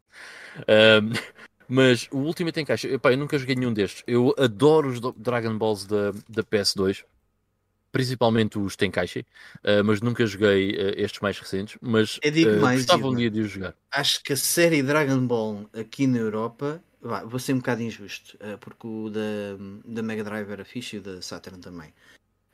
Mas nas consolas da Sony foi partido do Tenkaichi, porque a PS1, aqueles dois que lá estão. Não sim, não, mas o pessoal, o pessoal curtia bué dos Budukais, uh, os primeiros Budukais. Sim, sim. Aliás, há quem prefira o terceiro Budokai como o melhor jogo de Dragon Ball Z de sempre. eu acho que me fico pelo Tenkaichi 2. Eu gostei muito do Tenkaichi 2. Um, o 3 também é brutal. O 3 tinha. O Dokai 2 ou o Tenkaichi 2 que era tipo um board game, tipo o menu, uh, o, o, hub. Vá. Havia um deles que era. Não sei porque eu já, eu já, não os consigo distinguir. Não, olhando okay. para trás, não sei qual era qual. Se calhar o Budokai 2 e não o Tenkaichi 2. Olha aqui o Rick Fazeres, o homem com um milhão de subscritores, diz que o Final Bout é o pior Dragon Ball da história. Eu não sei se é, mas eu acho que daqueles que eu joguei é, é, é, é capaz de ser. Se bem que tenho uma carga nostálgica enorme com o Final Bout. Ah, então joga o jogo outra vez. Porque eu também tinha essa carga nostálgica. joga, faço-te esse desafio. Ok, Porque okay. É, assim Vai-me um desaparecer bocado... a carga nostálgica. Aliás, eh, foi o meu primeiro artigo da Push-Start, foi precisamente o. Lembras da crónica Maus Porcos e Feios que a gente tinha? Foi precisamente yeah, yeah. O, o, Dragon Ball Final Out. Ok. Bem, então uh, posso passar ao meu segundo jogo underrated? Vai, um, Bora lá. Pá, e aqui para fazer realmente uma recomendação uh, de valor aos nossos ouvintes, uh, porque é assim, estar aqui a recomendar o Devil May Cry 2. Ai, desculpem lá, é um bocado mal disposto. uh, vou fazer aqui então a recomendação uh, de, de um survival horror uh, que eu acho que muito pouca gente fala dele. Uh, foi relativamente mal recebido na altura e que eu acho que é mesmo, mesmo muito, muito bom. Que é o Call of Cthulhu Dark Corners of the Earth. Que existe para a Xbox, a primeira Xbox, e existe para um, o PC. Eu quando joguei, joguei no PC. Este jogo um, pá, não tenho bem noção qual é que é o ano que ele sai, mas eu diria por volta de 2003, 2004. Ok, 2005. Depois do que eu estava a pensar. Um, 2005. E originalmente sai como um exclusivo mesmo de Xbox. Portanto, a versão de PC só sai uh, alguns meses depois. Uh, este jogo de Call of Cthulhu, uh, primeiro, foi o primeiro jogo de, que tem como, como setting alguma coisa do H.P. Lovecraft. Aliás, foi o segundo, mas o primeiro eu não sabia na altura que, que era, que é o Prisoner, of, Prisoner of Ice certo? Deve ser. Esse é qual? Sim, Aquele, Pris uh... Prisoner of Ice. É, é, uma aventura gráfica. Estavas a olhar para Deus a ver se ele te respondia. Não, mano, o jogo está aqui em cima. é o Prisoner of Ice. Eu lembro-me de jogar o demo disto. Há muito Isso era no submarino, não era? Exatamente. Yeah, exatamente. Mas pronto, esse é um jogo uh, da série uh, Call of Cthulhu, ou que pelo menos tem o setting de, de Call of Cthulhu. Uh, mas este foi o primeiro que eu então joguei mesmo do início ao fim. Um, e eu lembro-me deste jogo começar por ser uma cena muito. Pá, muito lenta, andar ali só de um lado para o outro, aquilo começa como uma espécie de investigação. Há algumas coisas um bocado maradas que vão acontecendo no início do jogo que nos metem assim naquela, hum, isto é interessante e quero saber mais sobre o que é que se está a passar. E nós vamos investigando ao início mais por causa disso, porque começam a acontecer algumas coisas meio maradas mas, não, mas ao início não, não percebemos o que é que o jogo vai ser. Uh, e há uma parte uh, que, bem, não, posso, não vou dar spoilers, mas acontece uma coisa uh, que faz com que nós tenhamos de fugir. E a primeira vez que nós temos que fugir é a primeira perseguição do jogo. O jogo tem várias perseguições. E eu. Há, há, há poucos jogos que me meteram com o cu tão apertado o Dark Corners of the Earth, porque literalmente tens gajos a correr atrás de ti uh, e tu tens que abrir portas, fechar portas, trancar as portas, yeah. meter, mandar coisas para o chão para atrasar os, o, os gajos que estão atrás de ti, uh, procurar o mais rapidamente possível pela, por onde é que eu vou, que janela é que está aberta, será que consigo ir por aqui, será que não consigo? E a tensão que o jogo te mete nessas situações não tem muito paralelo noutros jogos uh, que, eu tenha, que eu tenha jogado.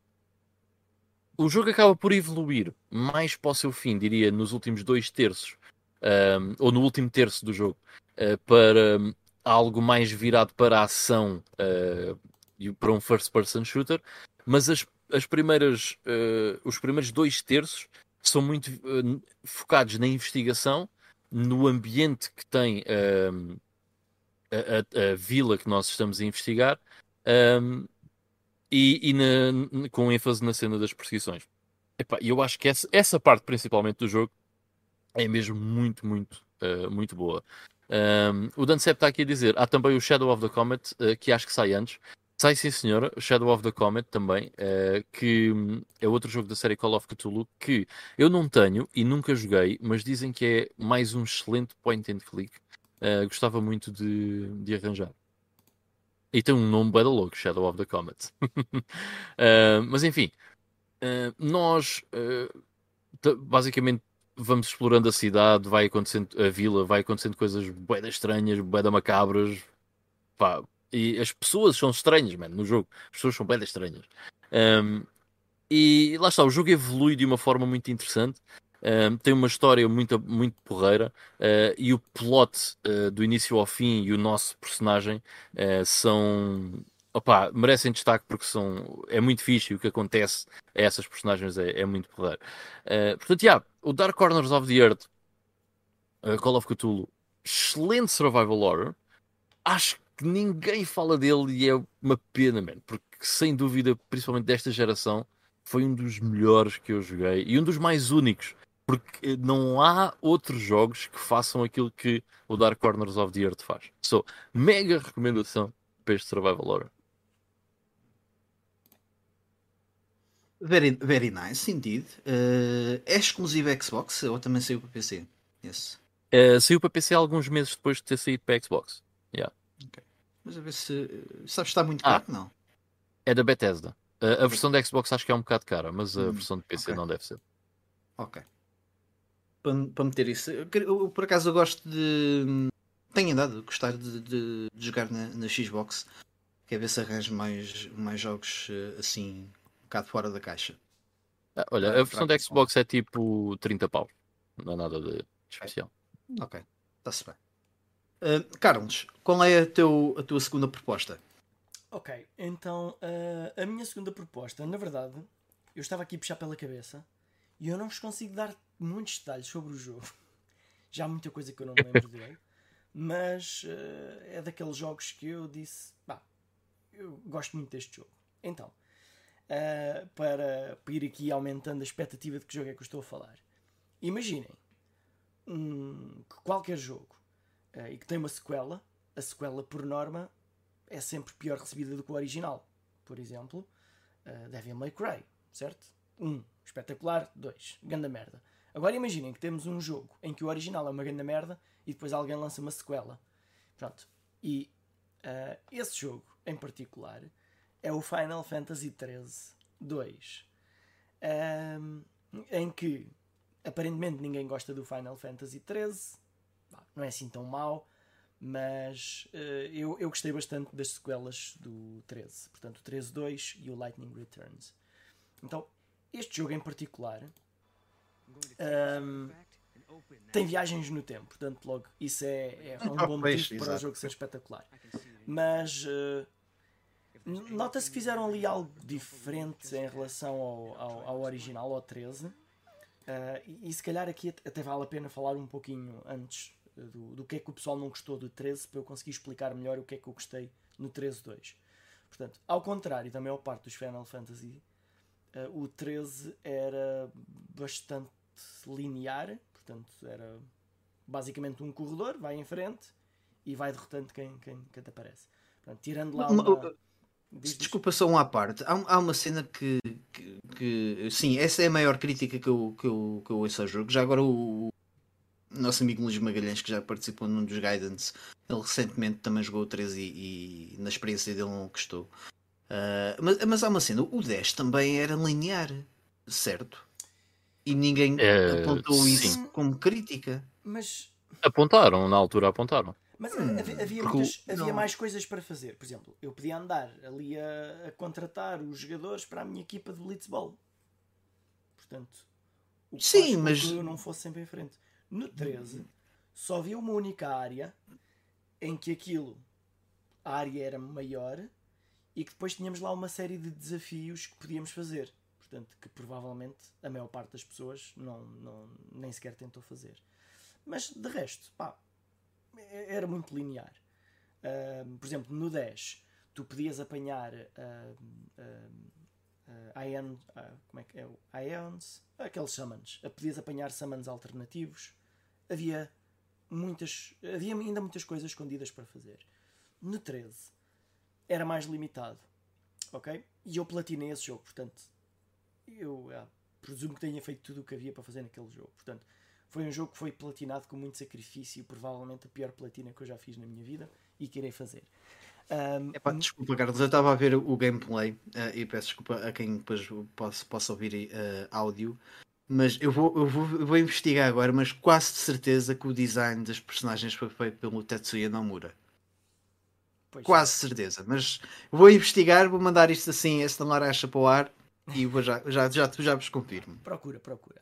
Pronto, então, um, então essa era uma das grandes críticas. Uh, o combate. É pá, vocês desculpem lá, mas é que este, coment...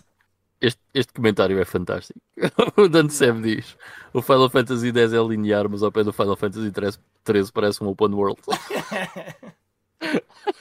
Muito bom. Sim, sim, é assim tão mal fogo. Ainda não joguei o jogo, atenção. Por acaso é um, é um jogo que ainda nem sequer peguei o 13 e tenho, tenho ali.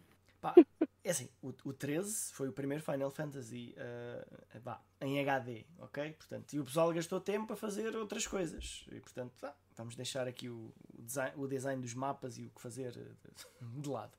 Mas pronto. Uh, então, eu, eu, eu, penso que o 13.2 acabou por ser uma. Confirma-se, foi o Tetsuya Nomura. Sim. Ok. Claro, só podia. Mas, Mas pronto, pronto, desculpa. O, o, o 13.2, uh, eh, portanto, apresentou aqui muitas melhorias. Uh, os, os combates eu lembro-me de serem mais dinâmicos, apesar de ter aquilo que eu. lá um sistema que eu até gostava no, no, no, no 13, estar sempre ali a, a trocar as, as, formações e isso.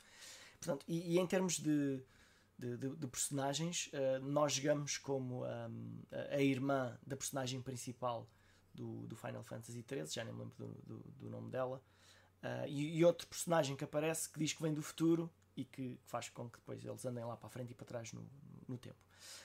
Um, pronto. E, e, a verdade é que eu não, eu não vos consigo dizer muito sobre o plot porque na verdade eu já não me lembro, portanto não posso dizer que seja um jogo inesquecível. No entanto, o que é que fica na memória? Uh, haver ali vários pontos em que nos é apresentado um desafio em que nós claramente conseguimos ver que não, não conseguimos fazê-lo. E então, do género, tipo, há aqui um monstro gigante, ok, foge, vai para o lado, vai por aquele caminho. Mas mais à frente no jogo, nós temos a oportunidade de visitar não os mesmos sítios, não apenas o mesmo sítio que já visitámos antes, mas aquele sítio naquele tempo. Portanto, e nós acabamos por ir chegar depois mais tarde ao mesmo sítio onde havia um monstro intransponível, mas que ao evoluirmos os nossos personagens, portanto, chegamos à conclusão que afinal até o conseguimos uh, derrotar. E depois aquilo acaba por haver ali uma série de bifurcações na, na, na história, uh, portanto, é, relacionadas com as viagens no tempo e que eu achei que tornaram o jogo muito interessante. Agora, passando ao facto de ser underrated, uma vez que é um jogo, que é uma sequela de, um, de, de, de uma franquia que muita gente gosta, mas que daquele jogo em particular não gostaram, provavelmente, se não gostaram do 13, também não foram, não foram jogar este, porque à partida seria bastante pior. E não é. Portanto, eh, eu, eu penso que é um, é um jogo bastante, bastante melhor. Uh, foi um jogo que eu pessoalmente gostei eh, bastante de jogar. No entanto, há aquele pormenor de como tem viagens no tempo, eu tendo a valorizar mais esse, esse pormenor, porque eu gosto mesmo muito, não sei, não sei. Uh, uma cena tua. Sim, Por acaso há aqui outra coisa que me fascina no jogo e não é viagens no tempo. Uh, mas depois uh, tenho que jogar o jogo melhor. O que é que te fascina? nada, não, esquece. à frente. o design do. Design. É o Tetsuya Nomura, é. É o Tetsuya Nomura. É o... Fascina. O gajo faz os designs que são, que são, são fascinantes. São, são, são fascinantes. uh, qual terados o quê? Eu não percebes a, a, a, a cena artística do homem, Arte, pá. Claro, claro. Estas mentes perversas. que horror. Um, só dar aqui um olá também ao, ao, Alexandre. O gajo não sabe que... desenhar roupa, por isso. Tem que desenhar uh, roupa pá, pequenina para dar pouco trabalho. Se calhar, se calhar estás a ver, inteligente o homem. Uh, só dar aqui as boas noites ao, ao Alexandre, que, que, também entretanto uh, apareceu. E já agora, Alexandre, uh, tu temos aqui um erro técnico que já um deles já foi resolvido, aliás, já está ultrapassado, porque temos 9 likes e 8 pessoas a assistir, o que é fixe. Uh, mas uh, tu estás com um erro técnico, Alexandre, que é uh, não estás a deixar a tu, o, teu, o teu jogo underrated. E isso, isso é grave aqui para o, para o programa. sendo assim, entretanto, houve mais alguém a, a deixar aqui comentários em relação aos jogos que deviam ter sido mais valorizados pelo pessoal, ou não? Acho que não, acho, acho não? que mencionámos tudo. Ok, pá. Então eu vou uh, aqui a um, a um, jogo que eu já falei várias vezes neste podcast. Uh, epá, e há uma coisa, eh, tu quando estavas a falar no Gothic 3, uh, Ivan, estavas-me a lembrar de uma, de uma, de uma frase que eu, que eu, que eu, que eu via na, na nossa revista, uh, que é um jogo uh, bom é aquele que nos faz esquecer as falhas do mesmo, certo? Yeah. Um, e portanto, um jogo que seja considerado mau, mas uh, sucessivamente nos vai à memória por ter trazido bons momentos, ainda que a gente consiga reconhecer as falhas do mesmo, significa que ele Uh, venceu e, e, conseguiu superar uh, tudo o que havia de mal na experiência, certo? E isso é aquilo que certo. podemos considerar uma underrated gem ou um jogo underrated, como, como trazemos aqui ao nosso podcast. E esse jogo, essa segunda proposta que vos trago, chama-se Summoner. Ah, interesting. O Summoner, uh, não sei se têm curiosidade em saber quanto é que o jogo levou, mas levou na revista oficial PlayStation um 6 em 10, ok? Que é já uma nota assim mais baixa, ainda que, eh, lá está, eu digo muitas vezes, há muitos 6 em 10 que são, eh, é uma positiva, na mesma, ok? Vocês tiverem 60% no teste de matemática, passaram, não está mal. É pá, se fores a pensar nisso, há quem, tem, há quem diga que uma negativa alta na matemática já é bom. é pá, não podes dizer que é mau, estás a ver? Eh, um jogo que tenha 51%, não, olha, pá, se tiver 49 já é. Eu, eu, como professor, digo sempre aos meus alunos: uh, uh, um 50% é, é o pior que vocês podem tentar uh, atingir, porque um 50% é muito mau.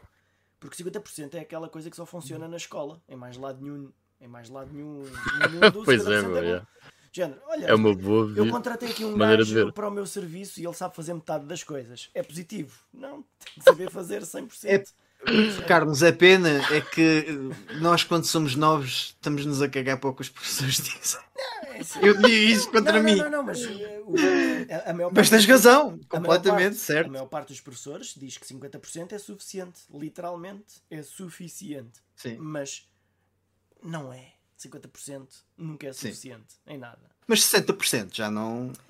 60% já é... é só muito mal. Muito mal? Então, não, quer dizer, 50 é suficiente e 60 é muito mal? Para mim, para mim. Não, mas é, já é uma nota baixa, eu também, eu também concordo, estou aqui a acusar. Um, mas ah, deixa-me só dizer uma cena, no, desculpa lá, mas uh, no primeiro ano de faculdade, uh, na Faculdade de Ciências, houve um professor que chega ao anfiteatro e começa a introduzir-se e não sei o quê, e às tantas dias. Uh, e eu já sei que vocês eh, vão pensar que ah, agora eu estou na faculdade, isto chumbar é normal. Mas não. Ch uh, uh, chumbar é normal, porque grande parte de vocês não faz mais nada da vida. Grande campeão, velho. Desculpa é lá, é só. Yeah, yeah, é verdade. Uh, e, e muitos, muitas pessoas acabam por desistir. Mas, enfim, foi só uma coisa que me lembrei de um professor que achei. Nunca mais me vou esquecer dessa cena. Uh, mas passando aqui então ao, ao, ao, Summoner. O Summoner é um daqueles jogos que, pá, que realmente tem falhas crassas no jogo em si. Há coisas, pá, pequen, pequeninas coisas que podiam melhorar logo muita experiência do jogo, como por exemplo haver um mapa na cidade principal. A cidade principal é, é enorme. Uh, desde o castelo, desde andarmos pela, pelos arredores do, do, do, castelo, tipo, é mesmo gigantesco. Uh, e é um bocadinho difícil navegar por ali sem, sem mapa. isso iria melhorar muito a experiência de jogos, sobretudo porque a volta e meia temos que andar de um lado para o outro à procura de, de NPCs. Só que é um daqueles jogos que eu volto e meia estou sempre a pensar nele, porque em termos de narrativa, em termos de lore, em termos de envolvência, da tua envolvência enquanto jogador no mundo, é boeda profundo. Uh, é, é, pá, é, um típico Western RPG e, e, e, talvez tenha sido dos primeiros que eu joguei.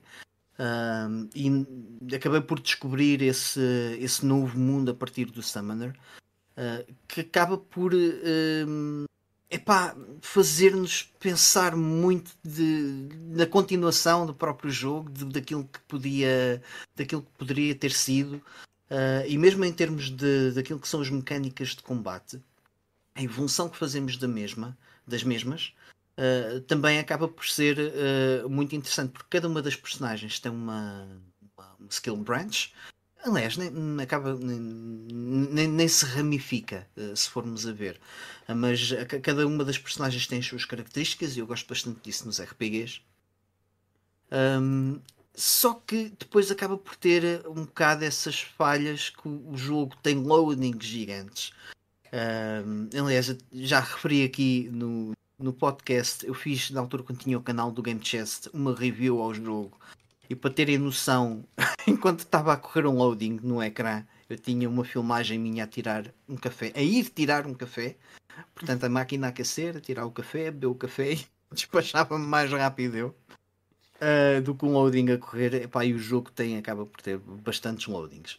Tirando esses pequenos detalhes, epá, isto é um, é um jogo fantástico. E, e, acho que poderia ter sido mesmo uma, uma grande série de jogos uh, se tivesse sido bem sucedida. Uh, e é feito por uma empresa que eu gosto bastante, que é a Volition, que fez também o Red Faction, que fez o, o Saints Row.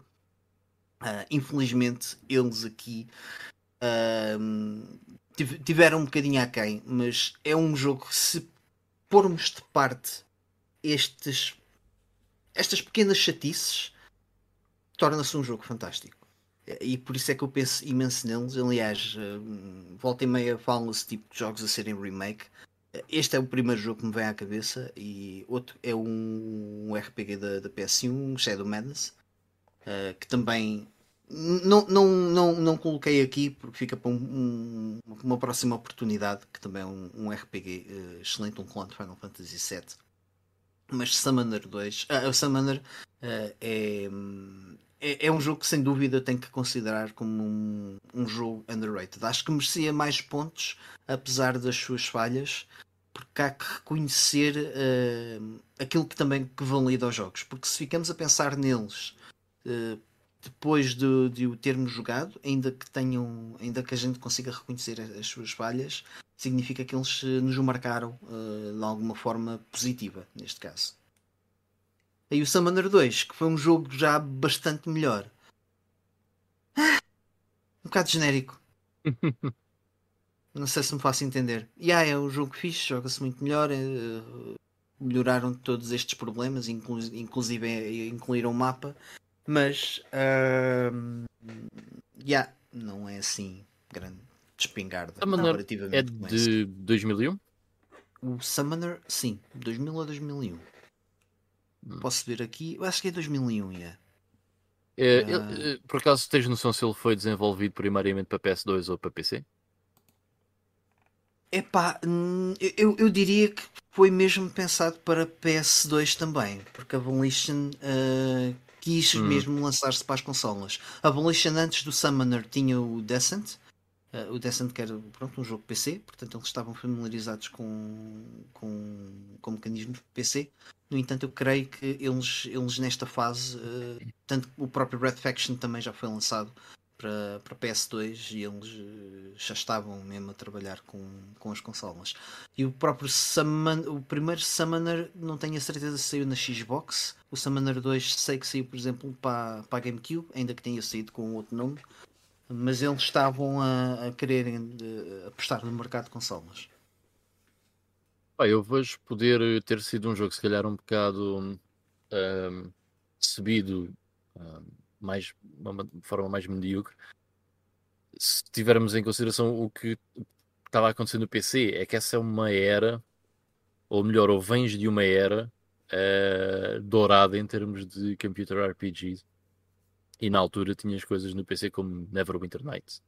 Uh, e tinhas vindo da, da era dos Baldur's Gate, Icewind Dale, Bladescape Torment, blá blá blá, Infinity Engine. E talvez por isso, normalmente quando se faz uma review de um jogo é quase sempre é quase impossível não compararmos com, com outros. Uh, e pode ter sido um bocado por aí de, comparado com esses não ser um jogo fabuloso. Olha, já agora um, o jogo foi analisado na revista oficial PlayStation 1 um, em março de 2001. Eles tinham uma, uma secção para PS2 uh, depois da, do lançamento da, da, da consola e, e analisar alguns jogos. Aliás, foi o. Ah, não, por acaso houve jogos com, com menos cotação, mas foi um dos que teve menos cotação foi este Summoner. 6 em 10. Alright. Portanto, e yeah, da minha parte uh, é tudo.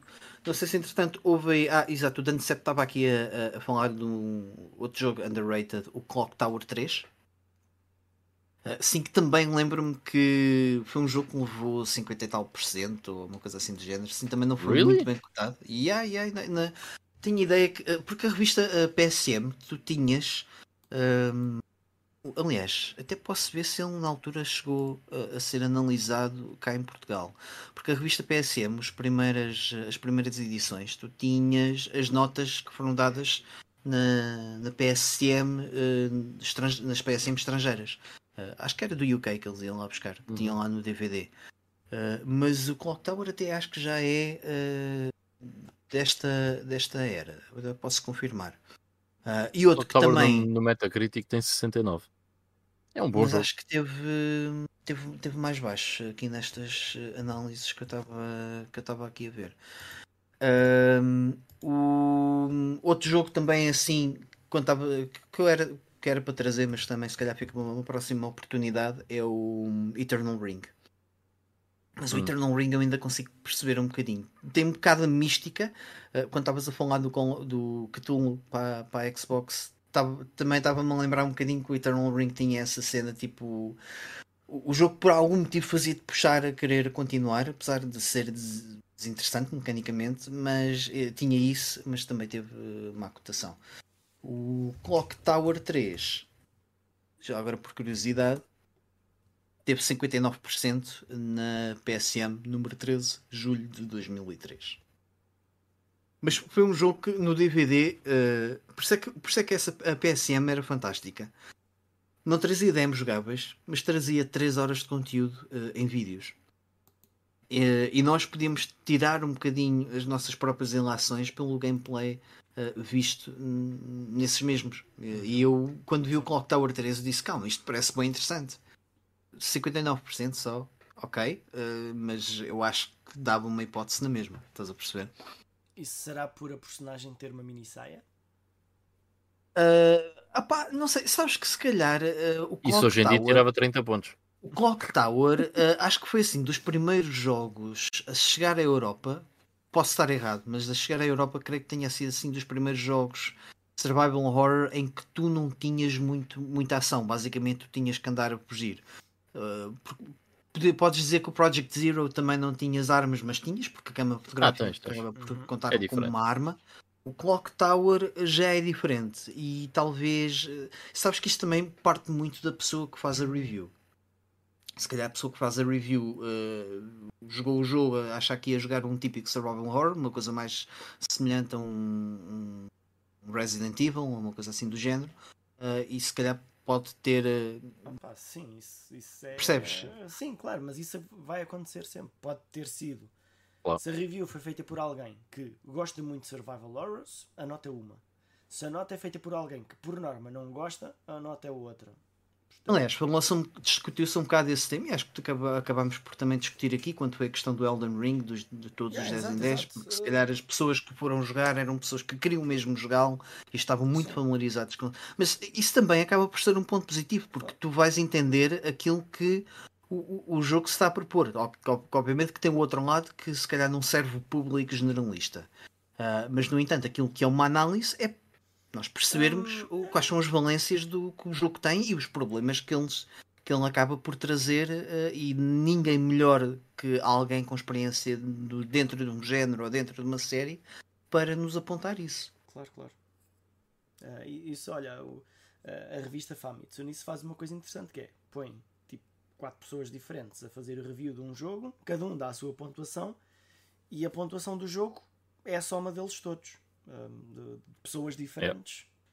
E isso acho interessante, faz sentido. E o Alexandre yeah. fala aqui do Beyond Good and Evil. Uh, perdeste, Evil... perdeste o, o Alexandre disse um primeiro, o Pitfall da Mayan Adventure.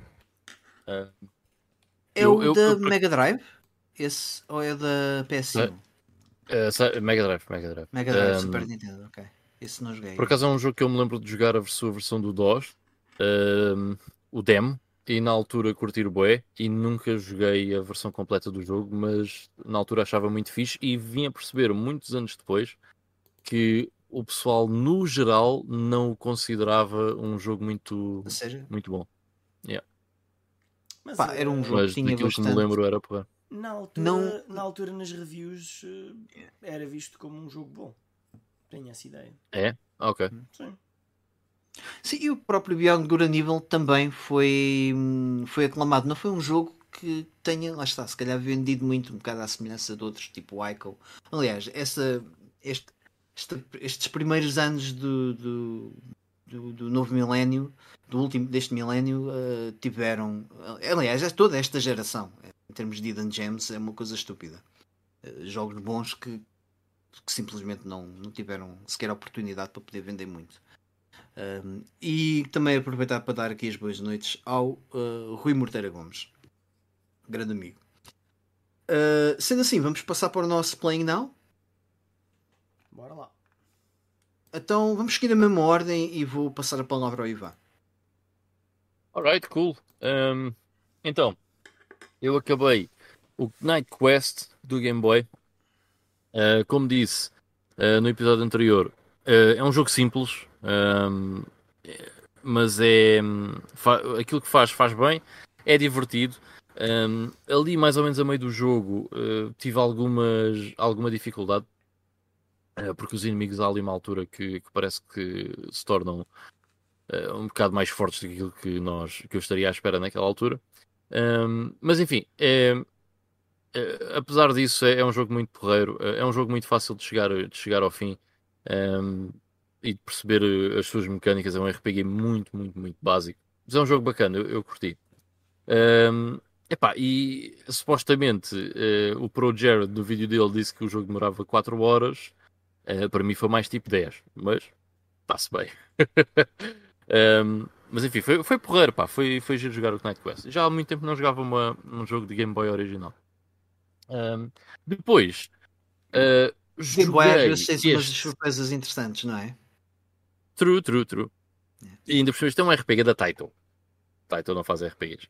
Um, which is cool. Depois joguei este Medal of Honor Underground da PlayStation 1. Anda jogão.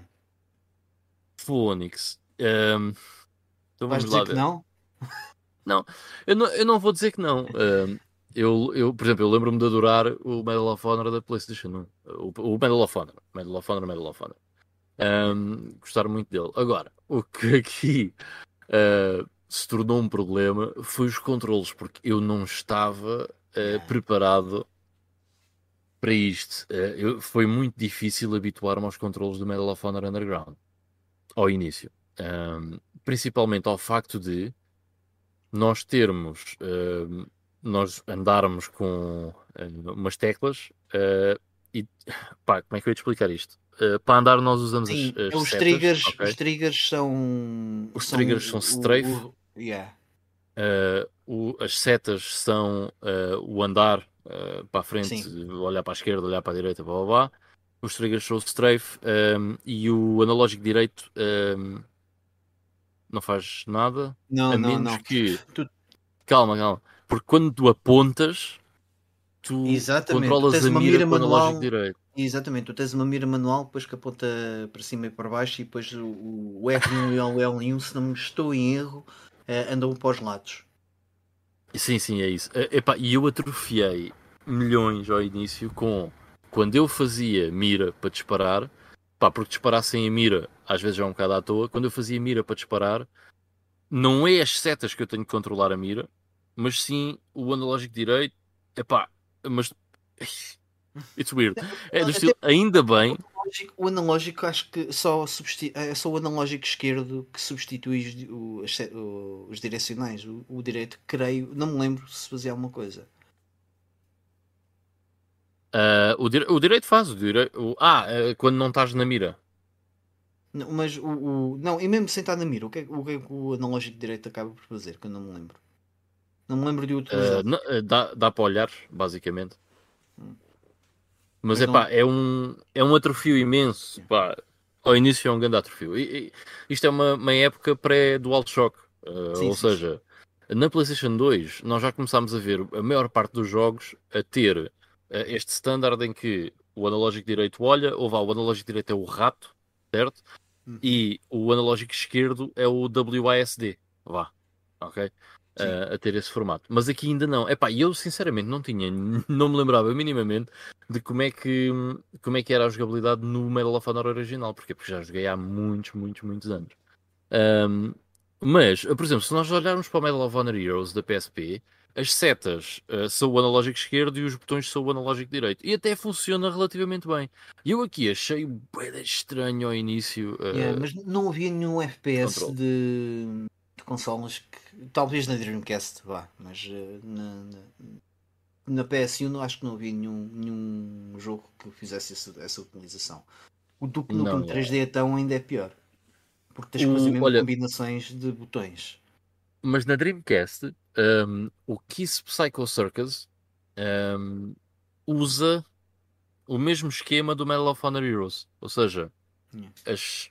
Bem, neste caso é o analógico, mas os botões do lado direito são para olhar para cima, para baixo, esquerda e direita. And it kind of works. Ok. Uh, mas pronto. Fora isso, um, foi fixe, mas. Uh, epá, isto está tá, como é que eu ia dizer? É, é uma coisa dos tempos, não é? Quando nós éramos miúdos tínhamos bem de tempo para jogar. E então perder a mesma missão 10 vezes não havia assim grande stress. Porquê? Porque no dia a seguir tínhamos mais 10 horas para experimentar uh, passar essa missão. E, epá, o jogo é relativamente difícil, daquilo que eu me lembro. Uh, não me lembrava de ser um jogo assim tão, tão exigente, mas também lá está, são outros tempos, é um game design completamente diferente do, de hoje em dia. Uh, e é natural que, que assim seja. Mas é pá, foi fixe, foi fixe jogar, uh, foi fixe relembrar-me um bocado deste início da série Medal of Honor, uh, porque este acaba por ser o segundo jogo da série Medal of Honor, antes do muito conhecido uh, Alloyed Assault e se calhar do mais conhecido nas consoles que acaba por ser o Frontline da PS2, GameCube e Xbox. Portanto, foi fixe reviver isto. É um jogo ainda uh, relativamente grande. Sim, e o Underground saiu, acho que nem um ano depois do primeiro Medal of Honor, se não tenho erro. Acho que foi mesmo sim, muito sim. pouco tempo depois. Acho que é pouco tempo depois, é. Um, mas já, yeah, epá, foi fixe, foi, foi interessante. E, e, há muito tempo que não jogava assim um FPS mais, mais old school, principalmente em consolas. É, e vale a pena jogar este jogo com um bom sistema de som. Yeah. Pá, não, não fiz, joguei. Num, o sistema de som está aqui do meu lado esquerdo. É um eu, eu digo isto porque o, o, não lembro que na altura o meu irmão comprou um, um surround uh, e o, o próprio jogo também estava otimizado. A própria Dreamworks uh, fazia questão de. Uh, aliás, o jogo vendia-se também por causa disso. e, era, e era mesmo boa da fixe. Tu sentias mesmo os, os tiros, estás a ver? Aquilo é mesmo 5.1, está hum. mesmo otimizado para 5.1 na PS1 e acho que é, man, é fantástico. Alright. Uh, mas já, yeah, foi porreiro, pá, foi fixe. Uh, o, jogo, o jogo é bacana. Uh, mas se forem jogar hoje em dia, preparem-se para batalhar com os controles, principalmente ao início, na primeira hora, de andarem ali bué à toa. depois, por último, comecei a jogar. Até já joguei, já joguei um bom bocado. do Marvel Guardians of the Galaxy. neste caso para Xbox Series X. Ora bem. se eu gosto do filme do Guardians of the Galaxy, foi por isso que eu comprei o jogo. Não. Uh, não desgostei do filme do Guardians of the Galaxy, é engraçado, mas uh, não foi por isso. Um, isto é uma cena de super-heróis, portanto, à partida eu não iria querer jogar.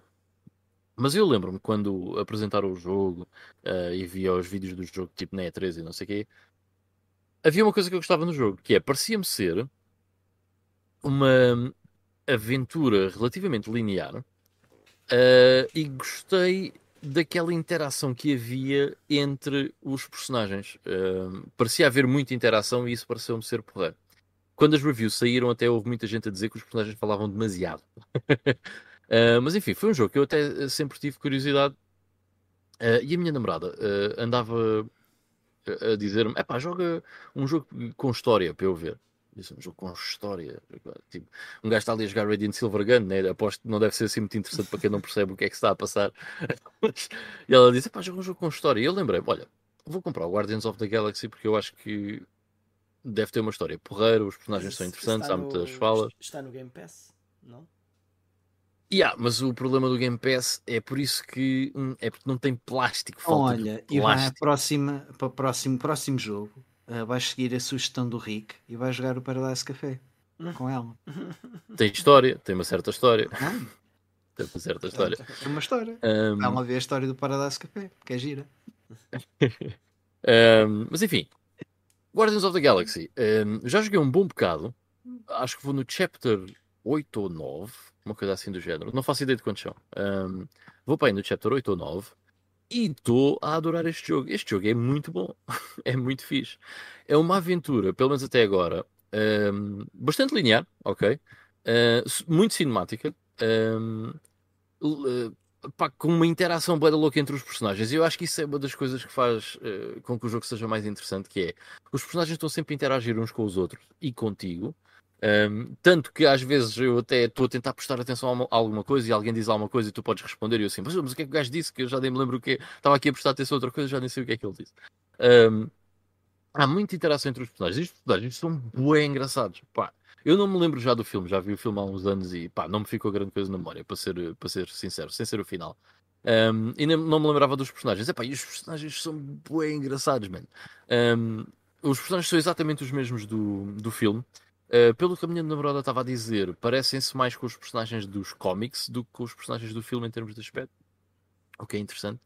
Uh, mas todos eles são bem diferentes. Uh, e lá está, o facto de serem todos diferentes, têm todos uma personalidade tão forte que é muito engraçado, tem, tem muito humor no meio. Uh, epá, é, é, giro, esse, nesse aspecto é muito louco. Eu estou a adorar essa, essa interatividade. Por exemplo, o gajo que, estão, que podem ver verde e, e com o peitoral a vermelho nos vídeos, que é o, o Drex. Drex. Esse gajo, pá, o gajo é uma grande personagem. No fundo, são cinco cromos que andam ali de um lado para o outro, certo? Os gajos são todos jogadores cromos. E esse Drex, o gajo leva tudo no sentido literal das coisas. Então, pá, houve uma vez em que acho que foi o Rocket, que é o. o uh, aquele. Ai, como é que se diz? O Raccoon. O Raccoon. yeah, o Raccoon. O Raccoon. O gajo diz uh, Enemies 12 o'clock e o Drex responde uh, Time now is irrelevant. o gajo leva tudo no sentido literal, epá, é bem engraçado. Há uma parte em que, eles, em que o, esse o Raccoon está tá lixado com o Star Lord, que é o personagem principal com o que nós jogamos, e o gajo diz assim: pá, alguém diga a este gajo que não sei o que, não sei o que mais. E o gajo, olha, não sei o que, não sei o que mais. é bem engraçado, estou a adorar essa, essa interatividade e a cena da comédia de, de de, das personagens serem uma personalidade muito própria uh, e muito distinta umas das outras, são, são todos bem engraçados. São todos uns grandes cromos. Um, epá, e depois está a ser uma aventura um, linear, mas num sentido espetacular. Que há, há, muito poucas produções hoje em dia destes uh, grandes produções, porque isto é um jogo da, da Square Enix, feito pela Idols Montreal. Há muitas poucas produções hoje em dia, de grandes produções, que façam um jogo linear, single player, um, um action adventure, single player, linha. Epá, há muito pouca coisa deste género. Principalmente tem de ser tipo tudo open world com skill trees Exatamente. e yeah.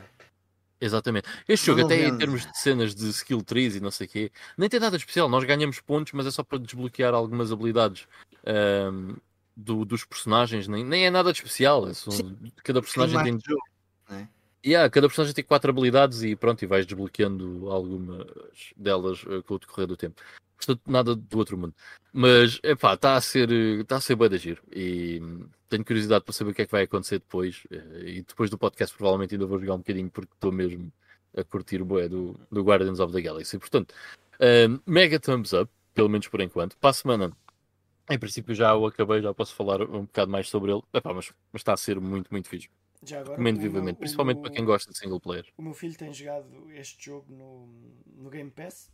É um daqueles que ele yeah. experimentou e, e não há muitos que ele continua a jogar. E este ele continua a jogar. E uh, uma coisa que me chamou a atenção é a banda sonora do, do jogo, que tem muitos uh, êxitos dos, yeah. dos anos 80. Tipo. Yeah, yeah. Tem boa de músicas que, que vocês vão reconhecer. músicas gasto, muito conhecidas, pop hits uma pipa de massa para, para licenciar essas músicas. Yeah. Não, por acaso não faço ideia se vem tipo com a licença, se a Marvel tem os direitos e quando oferece os direitos de fazer o jogo da, da, Marvel, isso vem incluído. Não faço ideia. Mas que tem a banda sonora lá toda original, tem. Yeah. Tem lá as músicas todas. Ah, e já agora, eu por acaso não, não disse nada, mas o combate, o combate é muito fixe, pá. Eu acho que o combate é muito dinâmico, muito, muito divertido, muito rápido, um, fast-paced. Um, basicamente nós podemos utilizar, nós temos quatro personagens connosco, um, e somos nós e mais quatro personagens, e temos um botão, uh, portanto no L1, um, nós podemos com quadrado, uh, quadrado, triângulo, não sei quê, independentemente da consola onde vocês estejam, cada um deles é um personagem uh, que, e isso dá-nos acesso às habilidades deles. E isso é tudo muito rápido de se fazer, ou seja, nós conseguimos utilizar cada personagem e cada uma das suas quatro habilidades com muita facilidade, o que torna o combate muito dinâmico. Acho que isso está muito bem implementado. E é divertido. Uh, e challenging, não é um, um jogo um, uh, eh, propriamente fácil, pelo menos só na sua dificuldade normal. Quer dizer, é um jogo fácil, mas é um jogo que tem alguns desafios, principalmente quando aparecem inimigos novos e nós não sabemos lidar com eles. Às vezes há ali sempre alguma dificuldade e algum tentar perceber uh, como é que podemos ultrapassar esses inimigos. So, yeah, bué da fixe, meu. Ah, e já agora, também outro apontamento para as personagens que vamos conhecendo ao longo do jogo até agora, também são todas grandes cromos, meu, e é tudo bué engraçado, pá, tem sido hilariante. Nós, uh, tá, há bocado estava num sítio, uh, há, um, há uns chapters atrás, em que tinha que ir ter com não sei quem, o Cosmos, tinha que ir lá ter com o Cosmos e era supostamente um gajo bem importante e não sei o quê, e é um cão soviético, pá, fantástico. Foi cena bem engraçada. uh, mas enfim, Yeah, big thumbs up. Para a semana depois, se calhar, falo um bocadinho mais sobre ele. Um, eu, não, eu, por acaso nunca joguei também grandes jogos de, de super-heróis, uh, mas estavas a falar do, de, do, do portanto, da, da, interação entre as personagens e das, das palmas cómicas. Estava-me a lembrar do, do Spider-Man da PS1 primeiro, Uhum. Uma coisa que eu acho que era bué da fixe no jogo era tipo os comentários que o Peter Parker ia lançando uh, ao longo do jogo, tipo bué da random. Tipo, passavas yeah. por uma cena e o gajo comentava tipo um placar ou um póster que via, uma coisa assim do género. Porque também era. Yeah. Também era tu ainda não jogaste o, o 2018, ou não? O da não, PS4? Não, não. O pro, também, o isso também acontece. o, o último que joguei foi aquele em Cell Shading da PS2 uh, Ultimate, Ultimate. Spider-Man, creio. Uh, tipo, yeah. E de ir ao Spider-Man 3, eventualmente. Uh, aquela cena que eu tenho, né? Aquela doença. Yeah, daqui, daqui a 15 anos o Mike joga o Marvel yeah. Spider-Man. uh, Carlos, uh, esta semana o que é que andaste a jogar? Ok, então esta semana eu recuei um bocado, um, portanto voltei a jogar ao, um, ao Eternal Darkness para GameCube.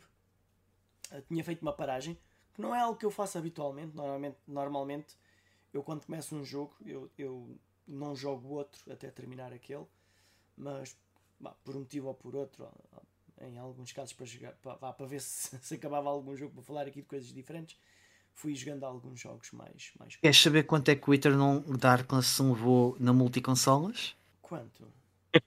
Queres? Quero saber. Eu vou dizer. Uh, um voo 9 em 10 que eu vi há bocadinho. Uh, estava a ver era que 9 em 10 é razoável é razoável, não é? Porreirito.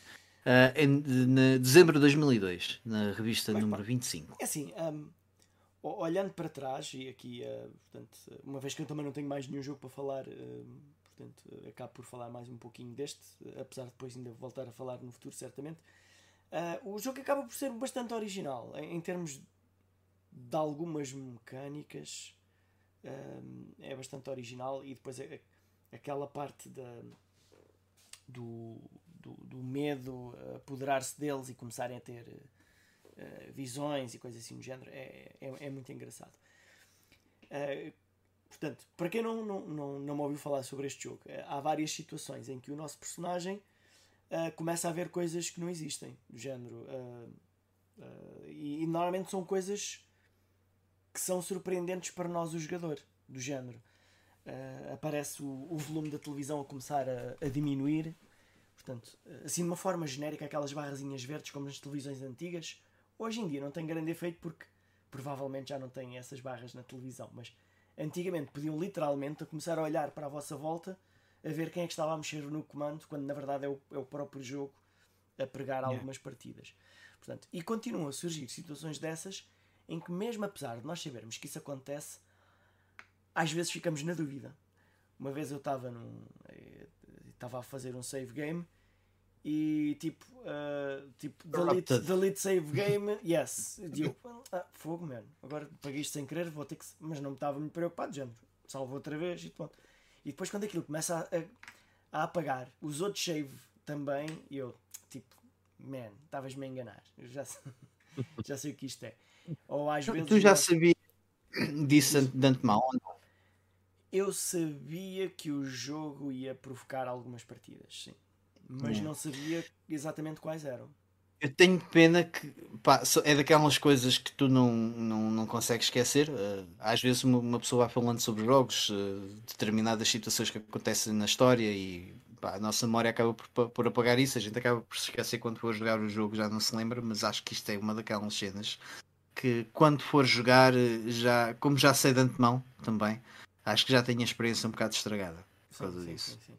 Mas pronto, é, é, ainda assim, durante alguns segundos o jogo engana-nos porque nós tipo, espera lá, não, tá, isto é, é, é treta, do género, é, tipo, usamos uma magia para nos curar e morremos. E eu tipo, o que é que se passou? Já tenho o comando variado. Ah não, calma. Ah, sim, sim, aparece uma cena assim, é, como quando alguém desliga o comando, assim uma, uma faixa no meio a dizer um, the, the, the remote has been the, the controller has been disconnected. Yeah.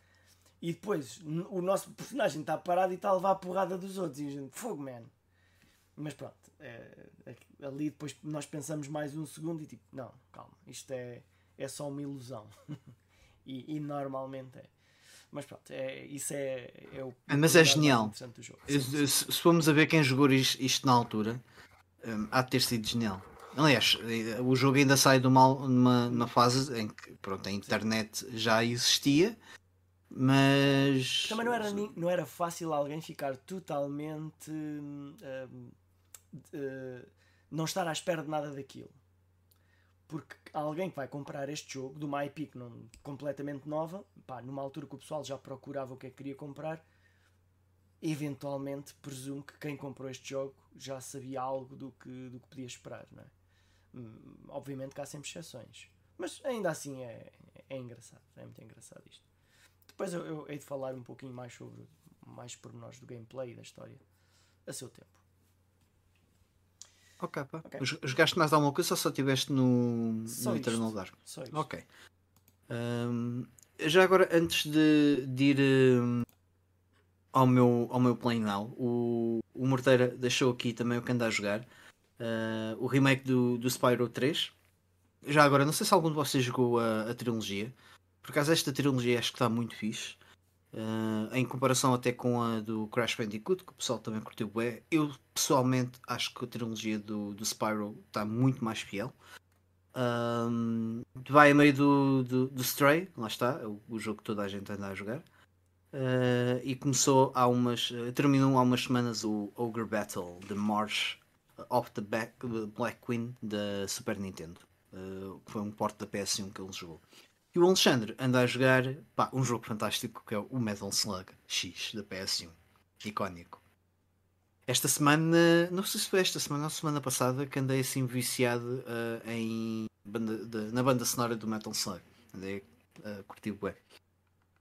Um, relativamente ao que eu andei a jogar, ainda estou no Crisis Core, já estou mesmo no fim. Aliás, eu, eu já poderia ter acabado o jogo, um, só que eu vou agora uns dias de férias uh, e vou levar a minha PSP, onde eu tenho andado a jogar o jogo, uh, e decidi estender um bocadinho a, o, o jogo nas missões, até porque as missões estão a ser bué da fichas, com exceção de uma. Então é o seguinte, vocês lembram-se do para ter a Celestial Weapon da Lulu do Final Fantasy X, o que é que tinham que fazer? Desviar 200 raios. 200 raios, yeah. Ei, ganda seca, não é? Fogo, primeiro para ter que tenha isso, bem, é uma missão no, no Crisis Core que é derrotar 100 soldados. Ok. E de segunda missão é derrotar 200 soldados. Eu estava a jogar aquilo a pensar, estes, depois só faltava mais duas linhas. Estes gajos vão-me fazer ir aos mil. Não vão, vão a 500 e ir aos mil. Não, não foi 500, foi logo aos mil a seguir. Aí a Fónix. Eu tive umas duas horas de volta daquilo. Eu tive umas duas horas. Eu tive, epá, e mesmo assim, não, não é que seja difícil, Uh, só que a, determinado ponto os soldados atiram-te com uma granada que te deixa a um HP de vida. Ok, tu usas uma poção e recuperas aquilo. O problema é se levas um toquezinho, até lá estás no meio de 10 gajos e levas um toquezinho a seguir levas uma granada dessas e tens que recomeçar aquilo tudo de novo. Man. Ai, que Ai, stress que aquilo me mandou. Quantas vezes é que tiveste que recomeçar? Não, não, eu só fiz, eu consegui fazer aquilo numa única vez, mas, pá, mas eu tive grandes cagadas naquele, na, naquela missão. Porque, uh, basicamente, eu, eu, por acaso já tinha uma Phoenix Down e as Phoenix Downs no, no Crisis Core usas uma e ela fica em standby para quando morres uhum. é, é ativada automaticamente. O mesmo também acontece no Dirge of Cerberus, que joguei recentemente. Um, eu tinha essa Phoenix Down, morri, uh, redobrei os meus cuidados Epá, e estava ali quase a morrer e aquilo portanto tem as slots, como eu já tinha dito no episódio passado, e às vezes ainda não percebi muito bem como, uh, mas a slot altera-se para os summons. E ficamos com slots de summons. E pela primeira vez, eu já há muito tempo que andava a tentar uh, ter essa slot que era a slot da Phoenix, só para, para ver a, a, a sequência, o CGI e para perceber o que é que fazia. E calhou-me essa, essa Phoenix. E a Phoenix o que é que faz? Além de. Ah, e foi uma Phoenix nível 5. Aquilo depois tem níveis. Não sei se foi por ser nível 5 ou não, mas ela não só uh, pôs uma vida ao máximo, como deu-me uma Phoenix Down, como deu-me uh, Regen uh, ilimitado. E como eu tinha uma, uma matéria uh, que era HP mais não sei quantos por cento e tinha uh, basicamente da minha vida a 999, aquilo, a cada porcentagem de regen que aquilo me fazia era logo 600 e tal pontos. E que era fixe, ou seja, deixou-me numa posição bué confortável, mas mesmo assim ainda tive o azar de morrer. Fiquei sem a Phoenix e sem o Regen e tive assim a rasca, ah, completamente a rasca. O coração tipo... a bater, tipo Man, já é uma hora e tal, quase duas horas daquilo. E eu disse: Eu não acredito que. Já devo ter quase no fim, porque um gajo, um gajo tenta contar, mas esquece, chega a um ponto não dá. Um, eu, eu cheguei ali, então já estava quase no fim e vá lá, depois consegui passar aquilo à primeira. O pior disso é que depois qual é a recompensa? Tu recebes uma matéria que é mug. Só. É que em vez de fazeres o steal, yeah, dá, dá, dá, dá dano, exato. É, ou seja, é o assalto. Epá, eu, eu quero acreditar que aquilo lá ter boa utilidade em, em, alguma parte do jogo que eu não estou a ver, mas uh, ou se calhar até já passei por ela, é assim, mas fiquei assim um bocado. Outros, outros, Final Fantasies em que isso existe é simplesmente melhor do que o Steel porque dá um bocadinho de dano. Não, não, os outros Final Fantasies também têm. O Mug é uma. Sim, sim, sim, mas é um... o Steel só rouba. E aquele é só por dizer que dá um. É dá um, um dano, mas... é um ataque e rouba ao mesmo tempo. Sim, mas por exemplo, não, se, tens que fazer o, o, o mug uma vez de cada vez, enquanto o ataque faz uma sequência de 3, estás a perceber? Sim. Também. É, epá, yeah, não é assim tão. Percebes? É, é Passas um Final Fantasy X, tu estás, desvias 200 raios, é uma ganda seca, estás ali 20 minutos, se calhar. Uh, mas recebes a arma mais poderosa da personagem, estás a ver? E naquele, uh, não. Foi só mesmo. O jogo, basicamente o jogo usou comigo.